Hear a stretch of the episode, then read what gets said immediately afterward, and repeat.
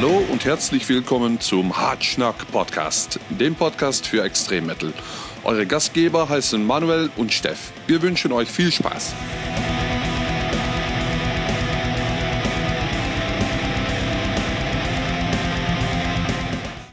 Moin Moin, liebe Leute, bevor die eigentliche Folge losgeht, möchte ich nur kurz erwähnen, dass wir erhebliche technische Probleme hatten bei dieser Folge und das erste Drittel mit leichten Unterbrechungen zu kämpfen hat, was dem Hörfluss stören könnte. Aber verliert nicht die Geduld. Zu etwas späterer Zeit läuft der Podcast wie gewohnt in guter Qualität für euch. Viel Spaß nun mit der elften Folge. Moin Moin und herzlich willkommen zur elften Folge des Hartschnack Podcasts. Bei mir ist wieder der Manuel. Hallöchen. Moin Moin und ich bin sehr gespannt, wie oft wir diese Aufnahme noch neu tätigen müssen. Zur Info, wir haben heute technische Probleme mit unserem Gast. Und ja, daher müssen wir, äh, müssen wir hier das ein oder andere Mal die Aufnahme neu starten. Die lustigen Witze aus den ersten 43 Versuchen äh, sind natürlich alle flöten gegangen. Achso, darf, darf ich noch nicht so viel. Das brauchst so, ja, okay. alles gar nicht Ja, ist es egal. Ich wollte es nur mal erwähnen. Die, wollen, die Leute sollen wissen, was wir hier für eine Malore reinstecken in diesen Podcast. So, weitermachen. Einmal mit Profis arbeiten. Genau. Einmal mit Profis. ja. Die Leute wissen nicht, wer da plaudert, Steff. Du musst dir noch vorstellen, den Mann. Ja, du hast jetzt so viel Zeit geklaut, das können wir jetzt nicht mehr machen. Das war's mit dieser Folge. Auf Wiederhören. Hat mich auch gefreut. Macht's gut. Alles klar. Ciao, ciao. Nein, also der, der Gast, den ihr da schon die ganze Zeit gehört habt, das ist der Gerald von Wolfsgrim Records. Hallöchen. Hallo zusammen. Ähm, bevor wir auf das heutige Thema der Folge eingehen, möchte ich aber doch noch etwas loswerden. Und zwar ähm, in unserer sechsten Folge, wo wir über Vinyl und Tape geredet haben, haben wir euch ja gefragt, wenn jemand von euch weiß, ob es mal sowas wie Plattenspieler fürs Auto gab, dann soll man uns das doch bitte mitteilen. Und tatsächlich hat uns, beziehungsweise mich, eine Nachricht erreicht von dem guten Ruben. Hallöchen an der Stelle. Beste ähm, Grüße. Beste Grüße. Ähm, und er sagte mir, ja, sowas gab es tatsächlich. Sag hör auf. Ja, doch. Und zwar, ähm, unter anderem die Firma Chrysler hat das wohl in den 60er Jahren in den USA mal ausprobiert. Ähm, das Ganze ging wohl nur drei bis vier Jahre, weil es halt ja wahrscheinlich nicht ganz so gut angenommen wurde. Aber es gab es. Und zwar ähm, unter anderem die Firma Philips hat die Dinger hergestellt. Und man konnte damit dann tatsächlich die 7 Zoll Singles im Auto hören. Ach was? Ja. Ich kann mir nicht vorstellen, dass Wie? das so toll geklungen hat, aber es war wohl möglich. Moment mal, Singles sagst du. Äh, genau, wie, die Singles. Und aus was waren die Nadeln? Aus Edelstahl oder was? ich, ich, weiß es nicht. Ich schätze mal ganz normale äh, Plattenspielernadeln, die sie da genommen haben. Und ich meine, ich kann nicht nachvollziehen, wie das geklungen haben muss oder wie das funktioniert haben muss, weil damals war ich noch nicht in Planung. Aber so alt bin ich nur auch wieder nicht. Bin ich so alt wie du? So, Feierabend mit intimem Schnack hier. Weiter geht's zum Thema. Nee, also, Wie alt warst äh, du nochmal, Manuel? Zwischen 20 und 50. Das, das, das ist akkurat. Ausge, ausgesprochen spezifisch, das gefällt mir. Ja, ja, ja. ja. nee, also, äh, um nochmal drauf zurückzukommen, es gab es anscheinend tatsächlich. Ich hätte es nicht erwartet, äh, aber da haben ja, wir aber, mal wieder was gelernt. Aber ich meine, die Leute können doch auch, ich, Ingenieure aus den 50er, 60er, ich gehe davon aus, dass sie auch mal zwei Meter weiter denken konnten. Ich meine, so ein Chrysler, so ein Yami-Autos, wer schon mal so ein Ding gefahren hat, im Original weiß, die fahren sich wie eine Couchgarnitur. Ähm, die sind schon ultra weich, aber die Leute müssen sich doch äh, de denken können, dass das nicht funktioniert, wenn die da einmal durch so ein Schlagloch fahren. Da ist ja, erstmal ein Loch in der Platte. Ja, da ist Ende. Ja. Wenn jetzt noch einer kommt, der hat ein Grammophon irgendwo in der Karre gesehen, dann raste ich aber aus. Ah, schön. Also, äh, ich habe tatsächlich so ein, auch ein Bild davon zugeschickt bekommen, von so einer Ausgabe, eben von Chrysler. Ähm, halt für so einen Plattenspieler, wie, wie ein CD-Spieler oder CD-Wechsler fürs Auto. Ähm, das Ding kannst du dir wohl noch für 1800 oder so gebraucht kaufen. Kannst du mal Also ausprobieren. stylisch sieht das dann auch nicht aus, oder was? Ja, nee, absolut nicht. Es sieht halt aus wie ein, wie ein CD-Wechsler, nur in viel zu groß. Ah, Ich kann, ja. ich kann mir vorstellen, das funktionierte dann wie so eine Jukebox.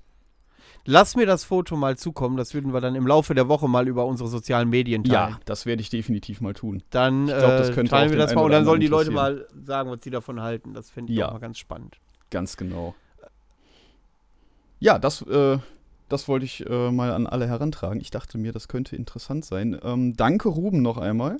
Ja, vielen Und Dank. Wenn wir irgendetwas in den Folgen ansprechen oder Fragen stellen, teilt uns gerne mit, falls ihr darüber mehr wisst. Ähm, das ist immer sehr interessant. Wir nehmen das alles auf, wir lesen uns alles durch, was von euch kommt. Und wir können auch nur noch mehr lernen.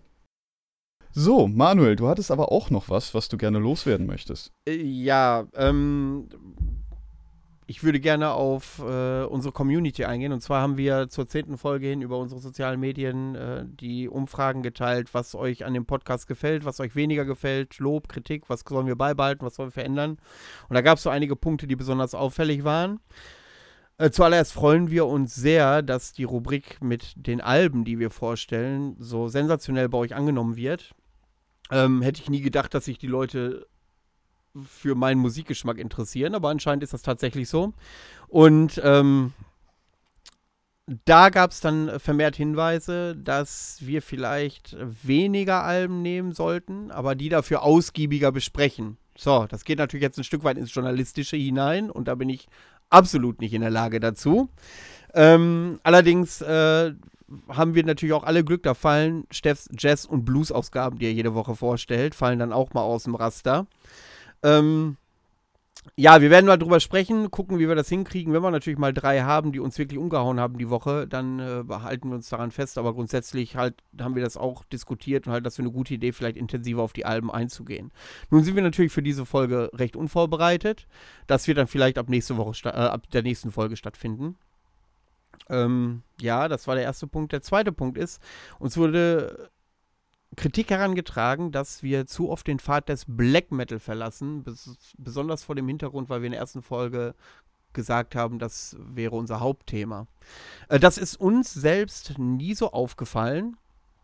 Äh, allerdings, wenn wir Folgen mit äh, Irrsinn haben, den Tonmann, dann sprechen wir natürlich über seine Arbeit und nicht über einzelne Black Metal Musiker oder die Geschichte des Black Metal und so weiter und so fort. Ähm, ich glaube, das liegt auf der Hand. Aber wir werden das im Hinterkopf behalten, wenn wir Dinge besprechen, dass wir da vielleicht auch mehr Beispiele aus dem Black Metal nehmen, als statt, äh, weiß nicht, aus dem Death Metal, obwohl ich sagen muss, das ist ja relativ unterrepräsentiert bei uns. Ähm, aber wir behalten das Ja. definitiv im Hinterkopf, denke ich. Ja, aber wir haben ja auch äh, schon im Vorfeld gesagt, dass wir auf, auf auch sehr viel Artverwandtes eingehen. Also auch gerne mal Death Metal oder sowas. Also schon die Extrem Metal, die haben wir ja auch im Titel stehen. Ja, ich glaube auch. Ja. Aber es ist ja schon ein paar Wochen her. Ja, aber ich kann das grundsätzlich verstehen. Ich kann das grundsätzlich verstehen, aber ähm, da schauen wir mal, dass wir das, das ein bisschen besser kombinieren vielleicht einfach. Ja, genau, wenn Ja. da Dinge äh, auffallen, dass wir da nochmal expliziter eher in den Black Metal-Bereich gehen als Genau. Beispiel. Wa- Was uns wirklich wir ja- sehr. Ja? Können wir ja genauso drauf eingehen wie auf die kürzeren Folgen. Ach ja, stimmt. Da war ja was.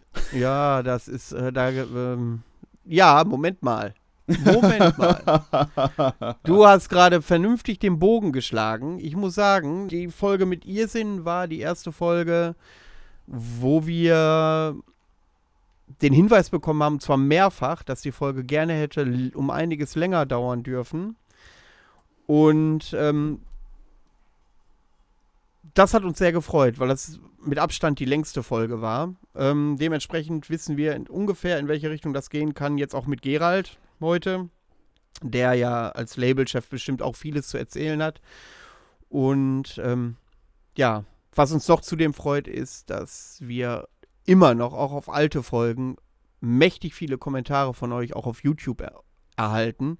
Ähm, es macht uns immer wieder eine Freude, das alles zu lesen, auch Kritik oder so gerne zu lesen. Auch ich, wir finden es wahnsinnig, wie intensiv ihr auf die Gesprächsinhalte eingeht. Ähm, das macht uns echt stolz und das äh, freut uns auch. Und was wir ganz toll finden, gestern haben wir eine Nachricht gekriegt, dass einer mit unserem Podcast Deutsch lernt.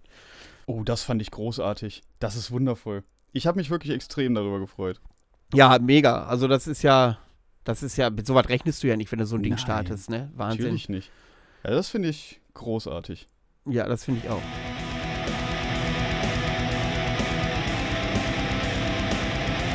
Ah, da ist der Gerald wieder. Herzlich willkommen zurück nach deinen technischen Aussetzern. Was war los? Oh ja, was war los, ne? Das sind die äh, Wirrungen und Irrungen der Technik. Was sollst du machen, ne? Ja, das Kann gar stimmt. Das ist, Ja. das, ja, das kann schon mal vorkommen. Ähm, ja, wir würden jetzt gerne auf das eigentliche Thema umschwenken. Die Aufgaben eines Underground-Platte-Label-Chefs. Aber damit wir die Spannung hochhalten, erzähl doch mal, welche Bands du unter Vertrag hast, welche Bands du unter Vertrag hattest und warum die nicht mehr bei dir unter Vertrag sein wollen. Das war bis jetzt immer zwischenmenschlich. Wir haben uns ja genau auseinandergelebt. Ne? Das ist so nach fünf bis sechs Jahren Beziehung. So, nee, ähm, ja, wer ist bei mir? Also wie gesagt, ich muss vielleicht vorausschicken, dass ich keine ähm, Bands im, unter Vertrag habe im eigentlichen Sinne. Das heißt also, ich bin jemand, der normalerweise ohne Verträge und ohne zu viel Verschriftlichtes arbeitet, weil ähm, ja, ich der Meinung bin, dass das immer irgendwo unnütze Zwänge auf solche Geschäftsbeziehungen legen kann, die ich eigentlich normalerweise nicht haben will. Ich will, dass die Leute sich wohlfühlen. Ich will, dass sie sich, ähm, dass sie kreativ frei arbeiten können, ohne dass sie jetzt irgendwelchen Auflagen unterliegen. Und ähm, ich finde gerade so, wenn es um Verträge so geht, so im Underground-Bereich, wo man jetzt noch nicht von Unsummen spricht, wo man jetzt also tatsächlich nicht irgendwo dafür Sorge tragen muss, dass äh, jeder hier rechtlich abgesichert ist, weil sonst vielleicht Existenzen auf dem Spiel stehen. Da äh, lässt sich vieles einfach noch äh, per Handschlag regeln und äh, das lasse ich normalerweise oder das werde ich auch so lange aufrechterhalten, ähm, wie das irgendwo möglich ist. Ähm, ja, und so habe ich es auch in der Vergangenheit mit meinen Künstlern gehalten. Ähm, also ich habe unter anderem auch schon Sachen rausgehauen von, ja, von Uprising, das war jetzt das jüngste, da hatte ich auch das Debüt gemacht, 2016.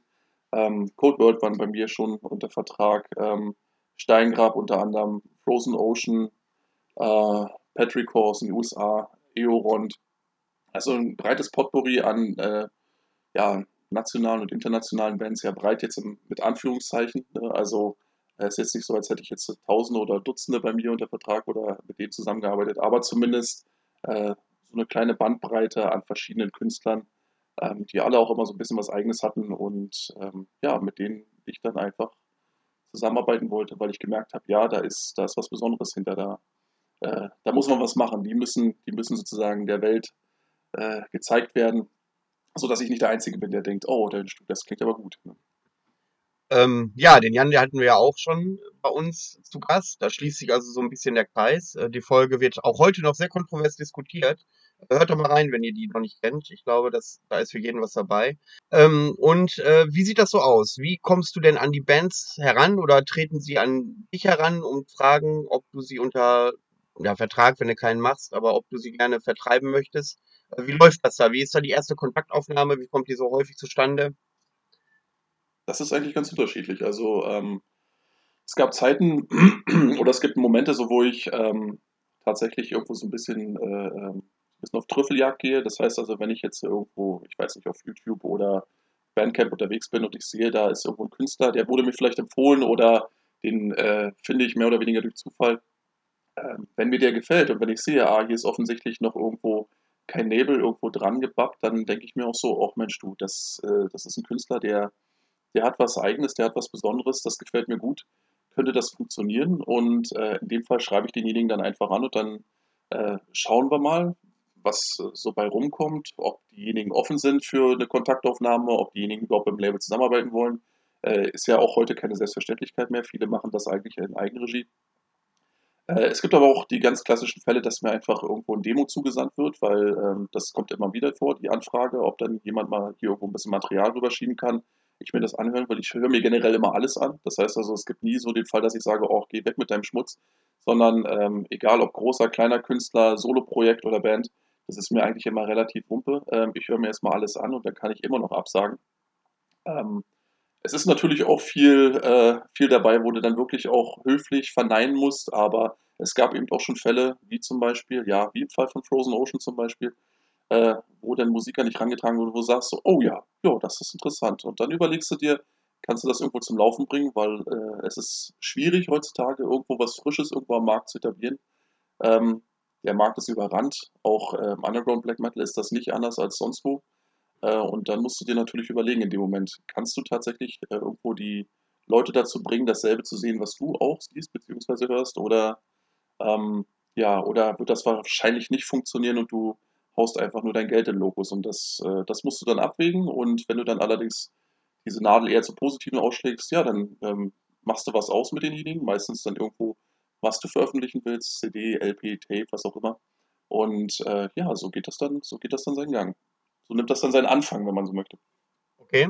Und bevor wir jetzt natürlich tiefer ins Detail gehen, äh, möchten wir gerne von dir wissen, wie bist du eigentlich zum Metal gekommen, im Speziellen zum Black Metal? Was äh, waren so deine Beweggründe? Was waren so Ereignisse, die äh, dir heute in Erinnerung geblieben sind, die unheimlich wichtig für deine Entwicklung waren? Äh, erzähl mal ein bisschen aus deiner Jugend. Wie haben deine Eltern das alles aufgenommen und so weiter? aufgenommen. Ja, die hatten ja irgendwie, also nicht nur, dass sie keine Wahl nicht hatten, sondern dass sie, ähm, sie waren ja auch irgendwie diejenigen, die das Ganze irgendwie ein bisschen äh, angeschoben haben. Also ich komme aus einer Familie, wo mein, äh, also mein Vater war immer sehr musikbegeistert, von Anfang an gewesen. Der hatte auch eine kleine Band am Start, mit der er damals zur DDR-Zeit über die Dörfer getingelt ist. Das war alles ganz, ähm, ganz äh, klein und regional gehalten, also nichts Großes. Aber er hatte eben ein generelles Interesse für die Musik und er hat auch ein generelles Interesse so für die Technik hinter der Musik. Ähm, weswegen ich relativ früh, also auch so mit, äh, ja, also wir hatten immer Stereogeräte zu Hause, wir hatten immer Plattenspieler zu Hause. Äh, die Hardware stand generell zur Verfügung und so hast du dir so als äh, kleiner Steppke dann relativ schnell auch ähm, ja, die Plattensammlung deines Vaters und deiner Eltern angeguckt und hast gesagt, so, oh Mensch, hier, das ist interessant. Ähm, und ich glaube, die Initialzündung war dann für mich die gewesen, als mein Vater mir irgendwann gezeigt hat, dass man theoretisch also auch so abgenudelte alte Schlagerkassetten zum Beispiel wieder zu Aufnahmemedien umfunktionieren kann, wenn man einfach oben diese kleinen äh, rausgebrochenen Aufnahmelaschen wieder mit Tape zuklebt. Und ja. äh, dann haben sie wohl so Mitte der 90er wohl erkannt, als der kleine Gerard dann zu Hause vor seinem Casio-Kassetten äh, Recorder saß, einfach Songs aus dem Internet aufgenommen. Ach, aus dem Internet, ja genau. Aus dem Internet. nee, vom Radio dazu müsst ihr wissen, dazu müsst ihr wissen, Gerald ist erst gerade 19 Jahre alt geworden und genau, deswegen nimmt er, deswegen nimmt er Songs auf, aus dem Internet mit Kassette auf. ja, richtig. Ja, da nee, müsste ich aber, aber da müsste ich ja? jetzt auch erstmal überlegen und fummeln, wie ich das hinkriege. Da muss ich erstmal von C64 wahrscheinlich so einen Kassettenrekorder ranstecken an den Laptop oder was? genau so. da muss man sich schon einen Kopf machen, ne, wenn man das so funktionieren kriegen will. Für Amateure ist das nichts. das ist richtig. Ja, nee, jedenfalls haben sie gemerkt, wie ich dann da so davor sitze und mir dann so, äh, ja, so die Songs aus dem Internet raus. Das geht dann schon wieder. Du kriegst es nicht raus aus dem System. Also, Radio. Damals gab es noch Radio und wir haben tatsächlich immer äh, vor dem Radio gesessen und ich habe dann eben allerhand aufgenommen. Und äh, da haben sie wohl gemerkt, oh, da ist ja Interesse an der Musik vorhanden. Und ja, dann bin ich aber auch gleich immer losgezogen mit meinen Aufnahmen und habe den dann sozusagen auf dem Schulhof den äh, anderen Kindern vorgespielt, weil ich natürlich eben auch immer einen Walkman am Start hatte. Und dann hier, hör mal hier rein, hör mal hier rein. Also dieses ähm, anderen irgendwie so meinen Geschmack so ein bisschen aufzwingen, das war schon von vornherein ja mit dabei gewesen. Die haben dann auch immer alle gesagt, ach komm, geh weg mit dem Scheiß, aber das war mir dann egal. ne? Oh, das nee, kenne ich noch, das kenne ich noch. Sehr geil. Richtig, genau. Und äh, irgendwann war es dann so, also. Und, ja, und was, was, lief da so im, im Walkman? Was hast du da so für Musik oh, mitgeschleppt? Das war ganz, ganz breite, äh, breite Bandbreite. Also das war, ähm, das war eigentlich so dieser Pop, der damals angesagt war. Also so, keine Ahnung, äh, Madonna war dabei und dann auch gerne mal Stevie Wonder und hast du nicht gesehen. Also wirklich richtiges Radiozeug. Ähm, das muss ich aber sagen, das war irgendwie für meine äh, musikalische Sozialisierung gar nicht so unerheblich, weil ich eben immer schon Hang hatte, so zu ja, eingängigen Melodien. Das ist bis heute so. Also ich kann auch mit Black Metal zum Beispiel nichts anfangen, wenn Leute dann irgendwo schreiben, oh, das ist unglaublich atmosphärisch. Wenn die keinen Song schreiben können, dann ist das für mich kein vernünftiger Metal. Das heißt also, jeder kann irgendwo äh, eine gute oder böse oder düstere Stimmung erzeugen, indem er einfach die schwarzen Tasten vom Keyboard spielt. Aber das ist eben doch immer kein fertiges Lied. Also sollte man, egal welches, in welchem Stil man sich bewegt, immer auch darauf aus sein, irgendwo einen Song zu schreiben, der irgendwo auch hängen bleibt. Naja, jedenfalls ähm, war es dann so, dass mir dann irgendwann um Weihnachten rum, glaube ich, da hat meine Mutter dann irgendwann Nägel mit Köpfen gemacht und hat gesagt, hier Junge, hast du mal CD? Und es war, äh, Rammstein war das gewesen damals. Ich glaube, die Sehnsucht, die war da ganz frisch erschienen und ein Ärzte-Best-of. Weil sie gesagt hat, so mit Stromgitarre, äh, das ist ja das, wo es sich so geschmacklich bei ihm hinbewegt. Ähm, das gebe ich ihm einfach mal in die Hand. Und das war so die Initialzündung des Ganzen. Das heißt also, die hatte ich dann nicht nur parat, sondern damit bin ich dann auch gleich losgezogen und dann war ich auf jeder, äh, auf jeder Party, zu der man eingeladen war, natürlich auch der King, weil, wie gesagt, damals war Musik nicht aller, äh, überall verfügbar. jeder, der irgendwo was mitbringen konnte, äh, der war dann gleich angesagt und ähm, wenn es dann ein bisschen so Krawallmucke war, dann erst recht.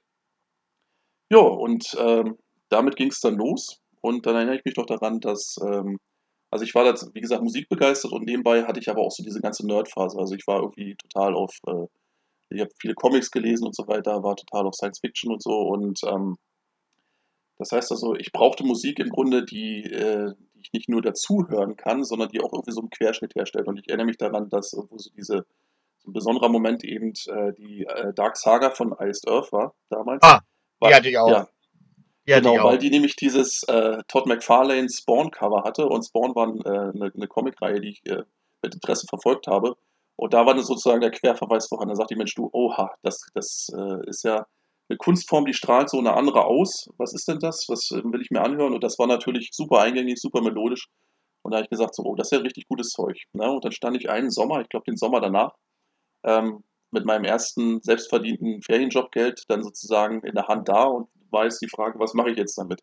Gehe ich jetzt wieder in den Shop rein oder oder ähm, äh, hol mir jetzt ein paar Comichefte dafür oder hole ich mir CDs? Und dann habe ich mir CDs geholt zum ersten Mal. Und gedacht, So. oh, gut. Ja. zu dem äh, Blog gerade so zwei Anmerkungen. Es ist äh, bemerkenswert, es kristallisiert sich ja von Woche zu Woche raus, wie sehr tatsächlich Rammstein Einfluss auf die Metal-Szene hatte. Überlegt, dass jeder irgendwie damit angefangen hat anscheinend. Ähm, und bei der Iced Earth, die Frage bei dem Album, was ist der Song schlechthin da drauf? Ähm, das ist äh, gute Frage. Viele sagen ja immer The Hunter, würde ich eigentlich auch mitgehen. Ich hätte Äh, gesagt, aber From ich- the Depths of Hell.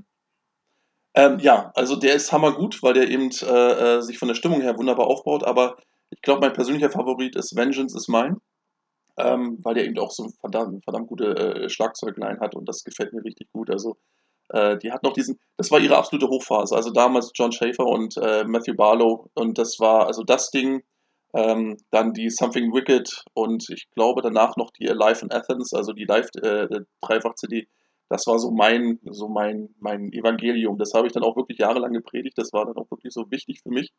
Ähm, parallel dazu natürlich auch so die anderen Klassiker. Also ich war nie so, dass ich gesagt habe, ich will jetzt hier einen Quereinsteiger machen, sondern als ich gemerkt habe, okay, Metal wird offensichtlich mein Ding, da war dann für mich auch wichtig, dann auch wirklich die Basis zu lernen. Also ich habe auch immer irgendwie so mit einer hochgezogenen Augenbraue immer mir die Leute angeguckt, die hier irgendwo hier mal eine CD und da mal eine CD und sich dann als Experten hingestellt haben.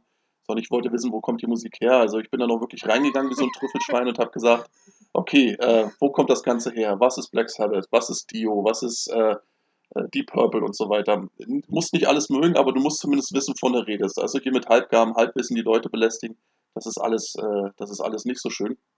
Und deswegen habe ich das äh, von vornherein so angelegt, dass ich eben versuchen wollte, rauszufinden, worum geht es hier eigentlich. Was ist hier eigentlich los? Wo kommt diese Musik her? Was ist daran gut? Und äh, auch so meinen eigenen Geschmack zu verorten. Und einiges davon ist kleben geblieben. Und andere Sachen davon, die sind dann sozusagen als Info abgespeichert worden und die habe ich dann nicht weiter verfolgt. Aber je älter ich tatsächlich werde, desto mehr gehe ich auch in der Zeit zurück. Gerade wenn ich dann irgendwo merke, dass aktuelle Musik mich oft nicht so fasst, dass ich dann sage so, oh ja, ne, da gibt es aber auch in der Vergangenheit noch eine Menge Zeug. Deswegen kann ich zum Beispiel auch mit Retro-Rock überhaupt nichts anfangen, wenn ich dann irgendwo, keine Ahnung, Bands wie Kadaver sehe, die eigentlich wirklich nur äh, Raubkopien sind, wenn du so willst, von äh, 70er-Mucke, dann denke ich mir, da gibt es ein ganzes Potpourri von Bands, die das einfach schon mal erstmal als erstes gemacht haben und zweitens oft sogar noch besser. Äh, was soll ich da jetzt hier irgendwo mit einer Band, die die jetzt einfach nur kopiert? Das ist wie die zehntausendste Darkphone-Kopie. Was soll ich mit so einem Scheiß? Ja, da gehe ich mir die Originale genau. anhören und dann ist das gut und da habe ich genug, was ich noch rausfinden kann, wenn ich dann mal so eine Retro-Phase habe. Genau. Ja, so. das setzt aber, war das setzt aber, das setzt aber auch voraus, äh, dass man davon ausgeht, dass man in einem bestimmten Musikgenrebereich, der sehr nah an einer Originalband ist, dass man, äh, dass die Originalband alles abfrühstückt, was in dem Bereich möglich ist. Und da bin ich erstmal konträr, weil ich sage, natürlich hat äh, eine Band wie Darkthrone äh, einen gewissen Einschlag im Black Metal gehabt, aber in diesem Musikgenre kann ja diese eine Band nicht alles abgefrühstückt haben. Und äh, deswegen haben sicherlich Bands, die sich da weiter drin versuchen, eine absolute Berechtigung. Ich meine, ich habe aber Ähm. auch gesehen und fand die Uhr langweilig. Machen wir uns mal nichts vor. Aber äh, das Pauschale ist, wenn es da ein Original gibt, dass es da keine Bands geben kann drumherum, die da äh, sich in dem Raum bewegen. Die Aussage, die würde ich jetzt so in dem Fall nicht teilen. Na, die muss ich auch relativieren. Also es geht nicht darum, dass du sagst, äh, quasi, äh, das Buch vom das Black Metal wurde geschrieben, jetzt kann das keiner mehr irgendwie ergänzen, sondern es geht eigentlich darum, dass äh, Bands da draußen sind, die zum Beispiel ganz gezielt versuchen, zum Beispiel bestimmte Alben zu kopieren. Ne, Transylvanian Hunger zum Beispiel. Das wird dann zigtausendmal kopiert, das wird dann in seiner Struktur und in dem Sound kopiert und wenn da wirklich, also jede Band, die was Eigenes mit auf den Tisch bringen kann und eine bereits bestehende Formel ergänzen kann, bin ich sofort mit dabei. Wenn da irgendjemand was Eigenes mit einfügen kann, so funktioniert ja Musik. So entwickelt die sich seit äh, Jahrhunderten weiter. Aber wenn du quasi einfach nur die Kopie der, äh, vielleicht schon einer vorherigen Kopie bist, oder tatsächlich wirklich einfach nur die Kopie und mehr nicht, dann, ähm, ja, dann ist das für mich irgendwie schwach. Das kannst du das erste Album machen, wo du dich so ein bisschen orientierst, aber danach soll es halt vorwärts gehen. Und ich meine, Dark Throne ist ein gutes Beispiel. Also die Band hat sich ja nie irgendwo festnageln lassen.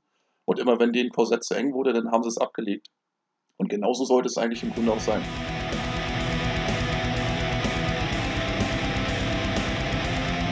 So, ähm, wir haben, wie schon bereits angekündigt, erhebliche technische Probleme. Äh, wir waren gerade stehen geblieben bei dem Punkt, dass Gerald die These aufgestellt hat, wenn es eine große Band gibt, die ein, eine bestimmte Musikrichtung geprägt hat, dass es dann, dass er es schwierig findet, wenn andere Bands diesen Musikstil annehmen er hat es Kopieren genannt. Äh, und ich habe gesagt, ja, wenn aber einer auf eine Musikrichtung gekommen ist, kann ruhig eine andere Band die weiterentwickeln oder Songs schreiben, die ähnlich klingen, aber auch gut sind. Und in dieser Debatte kam dann die Unterbrechung. Also wir hoffen, das ist nicht allzu störend für euch. Ähm, ja, und Gerald war gerade bei einer Ausführung und Genau. da, da können wir wieder ansetzen. Ich denke, wie gesagt, also ähm, es geht nicht darum, dass man Leuten verbieten äh, sollte, irgendwo äh, bereits, bestehende, bereits bestehendes Genre quasi äh, zu beackern und zu sagen, okay, alles klar, ihr, ich möchte hier meinen eigenen Beitrag leisten. Das ist mit Sicherheit nicht Sinn der Sache, sondern ähm, es geht eigentlich darum, dass ähm, Bands da draußen unterwegs sind, die einfach eine Kopie erstellen wollen. Und diese Kopie irgendwo, also mit dem, was andere kreativ erschaffen haben, ähm, sozusagen ihr eigenes Portfolio füllen ohne eigene Ein oder eigene Eingaben irgendwo dazu haben oder eigene Ideen zu haben. Und sowas ist halt für mich bedenklich, weil ähm, das keinen künstlerischen Mehrwert hat. Ähm, du kannst das machen, wenn du im, De äh, im Proberaum bist, da fangen die meisten Bands mit, ähm, mit irgendwelchen Coverversionen an, was völlig legitim ist, weil du musst ja auch erstmal zusehen, dass du deine eigene Handschrift findest. Aber die eigene Handschrift zu finden, sollte eigentlich die oberste Prämisse einer jeden Band, eines jeden Projekts sein. Äh, alles auf, ansonsten brauchst du, kein, brauchst du keine Gitarre in die Hand nehmen. Das, wo zieht man denn, wo zieht man denn dann da die Grenze? Also das fällt schwierig na, das jetzt ist, zu definieren. Das ist, ne, klar, das ist schwierig zu definieren, aber äh, das kannst du dann halt immer daran abmachen, wenn dann irgendwo eine Band irgendwo ihr Debüt an den Start bringt oder ihr erstes Demo. Das ist ja oft so. Du hörst dir Sachen an und denkst dir so, oh Mensch, das klingt ein bisschen wie, das ist gar nicht so verkehrt. So, und dann haust du vielleicht das Demo raus oder die hauen das Demo selbst raus. Und von da geht es ja dann weiter. Wenn das erste Album schon zeigt, okay, alles klar, hier entwickelt sich so eine eigene Handschrift, entwickelt sich so ein bisschen so ein eigener Stempel, ähm, dann ist das gut, dann ist das der richtige Weg. Wenn du merkst, oh, die machen genau dasselbe nochmal und die haben gar kein Interesse daran, sich da irgendwie in irgendeiner Form weiterzuentwickeln, dann kannst du das machen. Ich will es ja keinem ver äh, verbieten. Ähm, aber dann musst du auch nicht davon ausgehen oder darfst nicht davon ausgehen, dass die Leute, die das jetzt irgendwo, äh, irgendwo an einem Verkaufsstand oder aus der Hand reißen oder dich dann irgendwie auf Konzerte einladen, um die da zu spielen. Also jeder ist, kann im Grunde Kopien anstellen, jeder kann was eigenes machen. Ähm, aber es ich muss das ja auch immer so ein bisschen, ich persönlich sehe das immer so ein bisschen auch aus der aus dem Blickwinkel, dass du das vielleicht später mal Leuten irgendwo gerne auch äh, näher bringen willst, dass es ihnen vielleicht sogar verkaufen willst und ähm, wenn du dann nichts eigenes zu sagen hast, dann ist das bedenklich. Es gibt viele, viele Labels und viele, viele Bands da draußen, die einfach dieselbe Formel immer und immer und immer wieder callen und sowas ist unglaublich nervig. Äh, gerade in Zeiten und gerade in einem Bereich, der komplett überschwemmt ist mit Bands und Projekten, wo jeder eigentlich irgendwo, ich weiß nicht, aus so einem Anfall von, ich weiß nicht, ich will mich profilieren, ähm, irgendwas an Start bringt, ohne sich da irgendwo näher Gedanken drüber zu machen. Da ist nichts irgendwie fertig äh, zu Ende gedacht, da ist nichts irgendwie tatsächlich äh, ja, durchdacht, sondern äh, es wird einfach nur rausgehauen und dann, ja, jetzt habe ich ein Demo draußen, jetzt können sich die Leute darüber freuen oder auch nicht. Und wenn sie sich nicht freuen, dann bin ich halt noch mehr Underground. Äh, das sind alles so eine halbseidenen Sachen, die gefallen mir nicht. Okay. So, und ähm, jetzt erzähl mal ein bisschen, gerne auch etwas kleinteiliger, ähm, wie so die Arbeit eines Labelchefs aussieht. Jetzt hast du jemanden auf Bandcamp gefunden, ihr seid euch einig, äh, dass ihr zusammenarbeiten wollt. Ähm, wie sehen denn die genauen Schritte aus, bis du ein Album veröffentlicht hast? Und äh, wenn das Album raus ist, wie sieht denn da die Zusammenarbeit mit den Bands aus? Ähm, ja, also wie gesagt, wenn jetzt der Kontakt zustande gekommen ist, also wenn ich jetzt jemanden gefunden habe oder mich jemand angeschrieben hat, ähm, wo ich merke, okay, der hat was zu sagen, das ist was Interessantes, das möchte ich gerne machen. Ähm, ja, gucken wir erstmal äh, generell, was ist vom, vom musikalischen her schon vorhanden. Also äh, wie sieht zum Beispiel, hat er schon was eingespielt? Wie sehen die Aufnahmen aus? Äh, sind die Aufnahmen passabel? Kann man die tatsächlich direkt so verwenden, wie sie sind? Muss man vielleicht irgendwo da nochmal beigehen? Nochmal äh, ans Master ran vielleicht? Ist da irgendwo noch ein bisschen was rauszuholen? Muss man vielleicht sogar noch das Album vielleicht ein bisschen umstellen? Ich meine, das sind so Sachen, die mache ich normalerweise nicht gern. Also ich fuhrwerke nicht gerne in der Arbeit von Künstlern und es kommt auch ausgesprochen selten vor. Ähm, aber es gab auch schon so Fälle, wo wir dann sagen mussten, du hast hier irgendwie, keine Ahnung, 17 Songs. Ähm, da nehmen wir jetzt vielleicht mal irgendwo vier, fünf weg, weil äh, sonst einfach zu viel wird. Man kürzt das so ein bisschen zusammen, verteilt das vielleicht. Es, manchmal ist auch die Frage auch einfach nur im Raum vorhanden, äh, wie, wie, willst du die Band nennen? Sowas ist auch schon vor, äh, vorgekommen. Also, dass Leute an mich herantraten, die haben einfach schon Musik fertig und wussten noch nicht mal, wie sie ihr Projekt nennen sollen. Das ist mir ehrlich gesagt schon fast immer mit am liebsten, weil ich in dem Moment immer denke, yo, der hat sich auf die richtige, auf die richtige, äh, auf den richtigen Punkt bezogen, hat sich auf das Richtige konzentriert, nämlich erstmal ein gutes Album zu schreiben, gute Musik zu machen dem war gar nicht so wichtig, wie ich das dann später präsentiere. Das heißt also, das Ego war jetzt nicht das äh, zentrale Element, sondern erstmal einfach nur das Künstlerische. Und äh, dann geht man halt hin und überlegt, okay, packe ich da jetzt, äh, muss man da vielleicht sogar noch einen Projektnamen finden? Äh, wie kann ich demjenigen sozusagen unter die Arme greifen, dass aus seiner mhm. ursprünglichen Idee ein Gesamtkonzept wird? Und ähm, da kommt es aber ganz darauf an, was, du dir in die, was sie dir in die Hand geben. Ne? Also ist das wirklich eine Demoaufnahme? Musst du tatsächlich nochmal nachsteuern? Musst du vielleicht die nochmal keine Ahnung, hier äh, zu Ernste geben und sagen so, hier, nimm mal ein Studio, hör dir das mal an, master das mal nach. Oder kannst es direkt so weiterverarbeiten. Das ist, ja, das ist ganz unterschiedlich. Ne? Das ist in dem Bereich sowieso so. Also das heißt, du siehst die Arbeit eines Labels oder die Aufgabe eines Labels auch unter anderem darin, mit dem, mit dem Künstler zusammen das Produkt nochmal zu optimieren, sozusagen. Absolut. Ja, ja, das, ich finde das, äh, das ist ja auch in dem Bereich, ich meine, ähm, ich, da ich ja nun wirklich nicht mit Dutzenden und Aberdutzenden von Leuten zusammenarbeite, ähm, kann ich mich in der Regel, das ist auch etwas, was ich auch sehr schätze, wirklich immer schon so auf einen Künstler konzentrieren und das ist mir auch wichtig. Und dann ähm, hat er eben so seine, äh, seine Anforderungen und das, was er sich vorstellt und dann kann ich eben ganz gezielt darauf eingehen und gucken, was möchte derjenige jetzt, wie soll die Veröffentlichung aussehen, was wünscht er sich vom Umfang her, ähm, wo kann ich ansetzen. Und äh, er hat dann sozusagen so den, den, den Rohstich, wenn du so willst, und dann vervollkommnen wir das in der Regel zusammen, so gut wir irgendwie können und bringen das dann gemeinsam an den Start, weil es gibt auch viele da draußen, die sind self-made, die machen alles alleine und das ist auch völlig in Ordnung, kann ich auch echt respektieren, aber es gibt auch welche, die sagen sich, ich bin Musiker, ich will ein Album einspielen, der Rest ist mir eigentlich relativ schnuppe, wenn da jemand kommt und sagt, so, ich hau das Ding raus, ich packe da jetzt ein Artwork dazu und äh, eine Verpackung, dann ist das, äh, dann ist das gut, dann muss ich mich nicht damit beschäftigen und wenn das dann auch noch verkauft und verschickt, dann ist das noch besser. Ähm, und dann komme ich eben ins Spiel. Dann bin ich derjenige, der sagt, so, okay, alles klar, das ist die Arbeit, bei der kann ich dich unterstützen und kann dann selbst auch so ein kleines bisschen hin und wieder auch mal kreativ tätig werden. Und da ich selbst kein Musiker bin und auch nicht selbst irgendwie künstlerisch tätig bin, ist das sozusagen mein kleiner Beitrag zu dem Ganzen. Mhm. Und äh, wie oft äh, kommt es vor, dass äh, Musiker sagen, sie möchten sich bewusst bei jemandem, der vernünftige Bands schon bereits betreut hat, äh, eine zweite Meinung einzuholen? Gibt es das, dass sie sagen, okay, jetzt habe ich hier ein Album, ich bin, äh, also ich finde das eigentlich ganz gut, aber es wäre schon ganz gut, wenn da noch jemand drüber hört? Das ist, das? Ähm, ja, es gibt es auch. Es gibt auch Musiker, die dann tatsächlich sagen, so, ich habe das hier fertig gemacht. Also es kommt immer drauf an. Also ähm, du musst schon eine Weile unterwegs sein in dem ganzen Bereich und ab und zu auch mit Leuten schon gesprochen haben, dass die auch wirklich den Eindruck haben, okay, alles klar, derjenige weiß, wovon er redet. Ähm, und die müssen natürlich deiner Meinung dann vertrauen. Du kannst nicht irgendwo zu Karl Arsch hingehen und so weiter, keine Ahnung, der irgendwo seinen ersten Iron Maiden Patch auf der Jacke hat und sagt, so hier, guck mal, mein Black Metal Demo, was hältst du davon? Ich brauche mal eine zweite Meinung.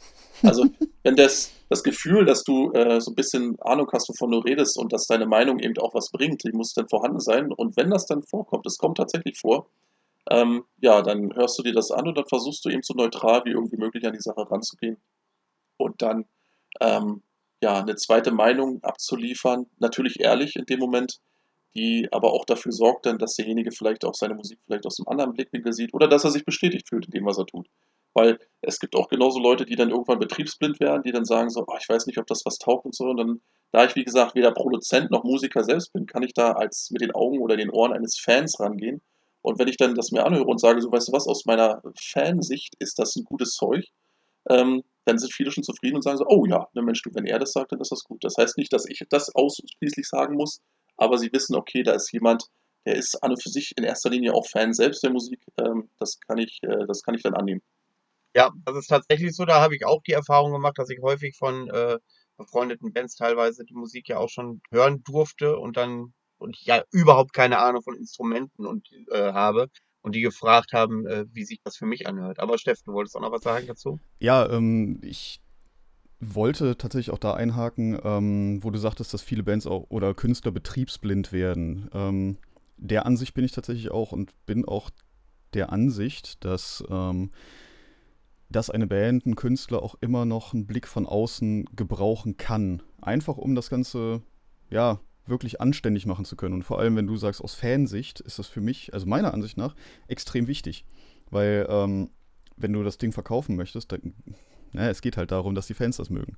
Und wenn du sagst, ey, als Fan finde ich ja, das geil. Genau, du, wenn du es selbst nicht in die Hand nehmen würdest im Laden, ne? wenn du dir sagst, so, okay, das Cover sieht nicht, äh, sieht nicht aus und äh, ja, genau. klingt auch Mist, dann äh, äh ist wichtig, dass du da eben nicht irgendwo so mit den Augen eines äh, Vorstandsmitglieds auf irgendeiner ja, Chefetage drauf guckst, sondern als derjenige, der dann wirklich im Laden immer noch selbst auch steht und in Plattenläden geht und in, äh, beim Mediamarkt ab und zu mal durch die Reihen guckt und dann einfach auch sagt, so Mensch, hier, das sticht mir ins Auge, was ist das, das äh, interessiert mich jetzt.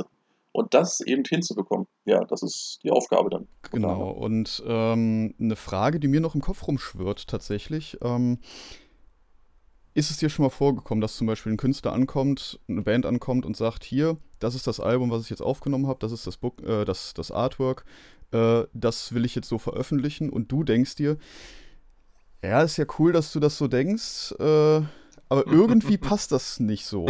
So irgendwas, irgendwas fehlt da oder irgendwas ist, vielleicht ist es qualitativ einfach offensichtlich schlechter geworden als das, als das Vorgängeralbum zum Beispiel. Also dass du da dass du denkst, äh, ja, nee, ja, das, das ja. passt jetzt doch nicht so ganz, arbeite dann nochmal ein bisschen dran. Aber der Künstler denkt, nein, das ist perfekt so. Gab es die Situation schon mal und wie arbeitest du dann? Wie, wie, wie gehst du an die Situation ran? Also das kommt tatsächlich, es ist tatsächlich, also witzigerweise ist gerade jetzt bei der letzten Veröffentlichung, bei der Uprising, äh, war das genau der Fall gewesen. Ähm, das, Album, das Album beackert ja auch rein vom Inhalt her so ein paar Felder, die ja, äh, ich würde jetzt mal sagen, relativ Black Metal untypisch sind oder vielleicht mhm. da so ein mhm. bisschen konträr laufen. Und ähm, Jan ist jemand, äh, der äh, eine sehr strikte Vorstellung von dem hat, was er gerne möchte. Und das kann ich auch nachvollziehen. Der ist ja nur auch schon nicht erst seit gestern irgendwo in dieser Szene unterwegs und der hat ja mit Waldgeflüster auch schon äh, diverse Sachen rausgehauen. Und er hat ein sehr starkes Bild von dem, was er gerne äh, quasi darauf die Menschheit loslassen möchte. Und diese Vision da irgendwo einzuhaken und zu sagen, okay, pass auf, ähm, das und das, ja, gehe ich mit, das und das ist grenzwertig und das und das will ich lassen. Ähm, das passiert, das ist in dem Fall tatsächlich auch vorgekommen. Da haben wir uns um ein spezielles, äh, um spezielles äh, Segment aus dem Booklet äh, so ein bisschen gestritten und das hat auch eine ganze Weile gedauert, bis wir dann irgendwo so ein äh, so einen Mittelweg gefunden hatten, wo wir gesagt haben, okay, alles klar, so können wir es im Endeffekt doch machen. Aber es kommt schon vor und in dem Moment musst du halt ähm, sehr diplomatisch an die Sache rangehen. Weil der Künstler in erster Linie, der, der hat seine Vorstellung und der kommt zu dir und der möchte das eigentlich im Grunde im besten Falle nur umgesetzt sehen. Also wenn er sich erstmal seine Idee, wenn er seine Idee erstmal in Stein gehauen hat, dann wollen die wenigsten daran noch rumdoktoren. Und das kann ich auch nachvollziehen. Äh, in dem Fall war es aber tatsächlich so, dass ich gesagt habe, du deine Message, die du rüberbringen willst, die würdest du wahrscheinlich in dem Moment hier auch ein Stück weit torpedieren. Du kannst, äh, du kannst eine Menge machen in dieser Musik. Diese Musik ist unglaublich facettenreich. Du kannst da eine Menge neue Einflüsse reinbringen, auch inhaltlich. Ähm, du kannst es allerdings nicht so äh, quasi mit dem Holzhammer machen. Du musst das ein bisschen überlegt machen, sodass du die Leute vielleicht nicht für den Anfang gleich überforderst mit dem, dem was du gerne äh, veröffentlichen willst.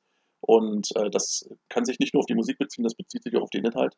Ähm, verstehst du das? Können wir so arbeiten? Oder wie siehst du das? Und dann hat man halt diskutiert und äh, schlussendlich konnten wir dann tatsächlich uns auch einigen, aber es war kein einfaches Ding und ja, da ist mir natürlich, kommt mir immer so ein bisschen auch hin und wieder mal so ein bisschen die Pädagogik aus dem Studium ähm, zu, zu Hilfe, wenn du dann einfach versuchst, dich in dem Moment in die, in die Gedankenwelt des anderen reinzuversetzen und denkst so in dem Moment, ah, okay, ja, ich verstehe schon, was er meint und ähm, klar, das ist das, was er möchte und das und das, da muss ich ihm so ein bisschen, äh, vielleicht doch noch ein bisschen so eine Spur vorgeben, damit wir ein Ergebnis haben, mit dem wir alle zufrieden sein können. Weil wenn er es im Endeffekt raushaut, er freut sich dann Keks drauf und ich weiß dann auch, Mensch, du hättest mal was gesagt, jetzt stehst du da und keiner kauft Ja. das Ding. Oder viele Leute, äh, oder du hast einen, keine Ahnung, einen Shitstorm zum Beispiel, den, den, ich, Mhm. äh, den du gar nicht gewollt hättest. Ähm, das ist dann alles kontraproduktiv. Und da ja auch nicht nur seine Zeit und sein Geld drinstecken, sondern auch meins, ist natürlich auch mein Interesse, dass, dass wir im Endeffekt so einen äh, Mittelweg finden, mit dem wir alle glücklich sind, mit dem wir dann auch arbeiten können im Nachgang. Äh, jetzt hast du äh, mit Jan den Inhalt der, der Musik besprochen, die Anzahl der Lieder besprochen und dann hat dieses neue Uprising ja ein super fantastisches Booklet. Also wirklich, man denkt, das sind ja Bilder aus dem Mittelalter, aber sind ja gerade erst gemalt worden. Ähm, wer von euch ist denn an den Künstler herangetreten? Ich glaube, der kommt aus Spanien oder aus Italien, ich bin mir nicht mehr sicher, der diese Also- Bilder gemalt hat. Meines Wissens ist das ein Spanier, der jetzt in Irland lebt, aber ich kann mich doch täuschen. Ähm, ich, jedenfalls derjenige, äh, äh, da, in dem Fall ist Jan tatsächlich, wie ich schon sagte, Jan hat eine sehr starke Vorstellung von dem, was er gerne machen möchte und ähm, er kann dann sozusagen mit dem Gesamtwerk, ist er dann schon an mich herangetreten, er hatte die Texte, er hatte das Artwork, er hatte die Musik fertig. Ähm, das heißt, wir mussten da jetzt auch nicht mehr großartig an dem, ähm, an den Songs rumstellen oder rumbasteln. Tatsächlich ist es so gewesen, dass er mir so alle zwei, drei Wochen dann mal irgendwo einen neuen Draft geschickt hat, wo ich sagen konnte, oh, ja, gut, alles klar.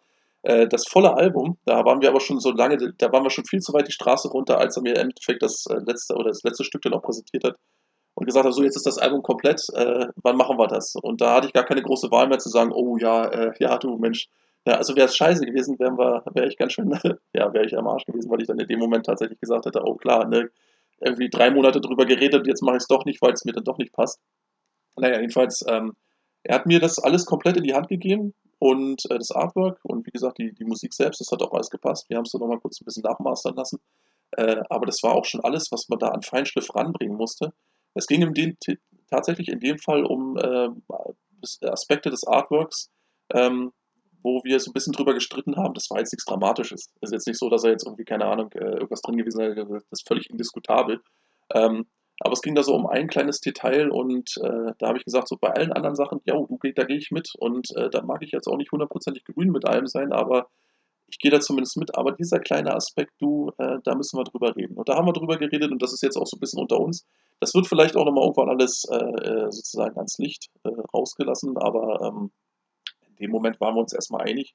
Und im Nachgang war er, glaube ich, auch zufrieden damit. Und ich habe ihn jetzt auch nicht irgendwie in eine Richtung schieben müssen, die er gar nicht hin wollte, weil die, die, die Kernmessage, die er hatte, die ist ja weiterhin erhalten geblieben. Es ging nur um ein einziges Detail und ähm, da sind wir uns glücklicherweise einig geworden.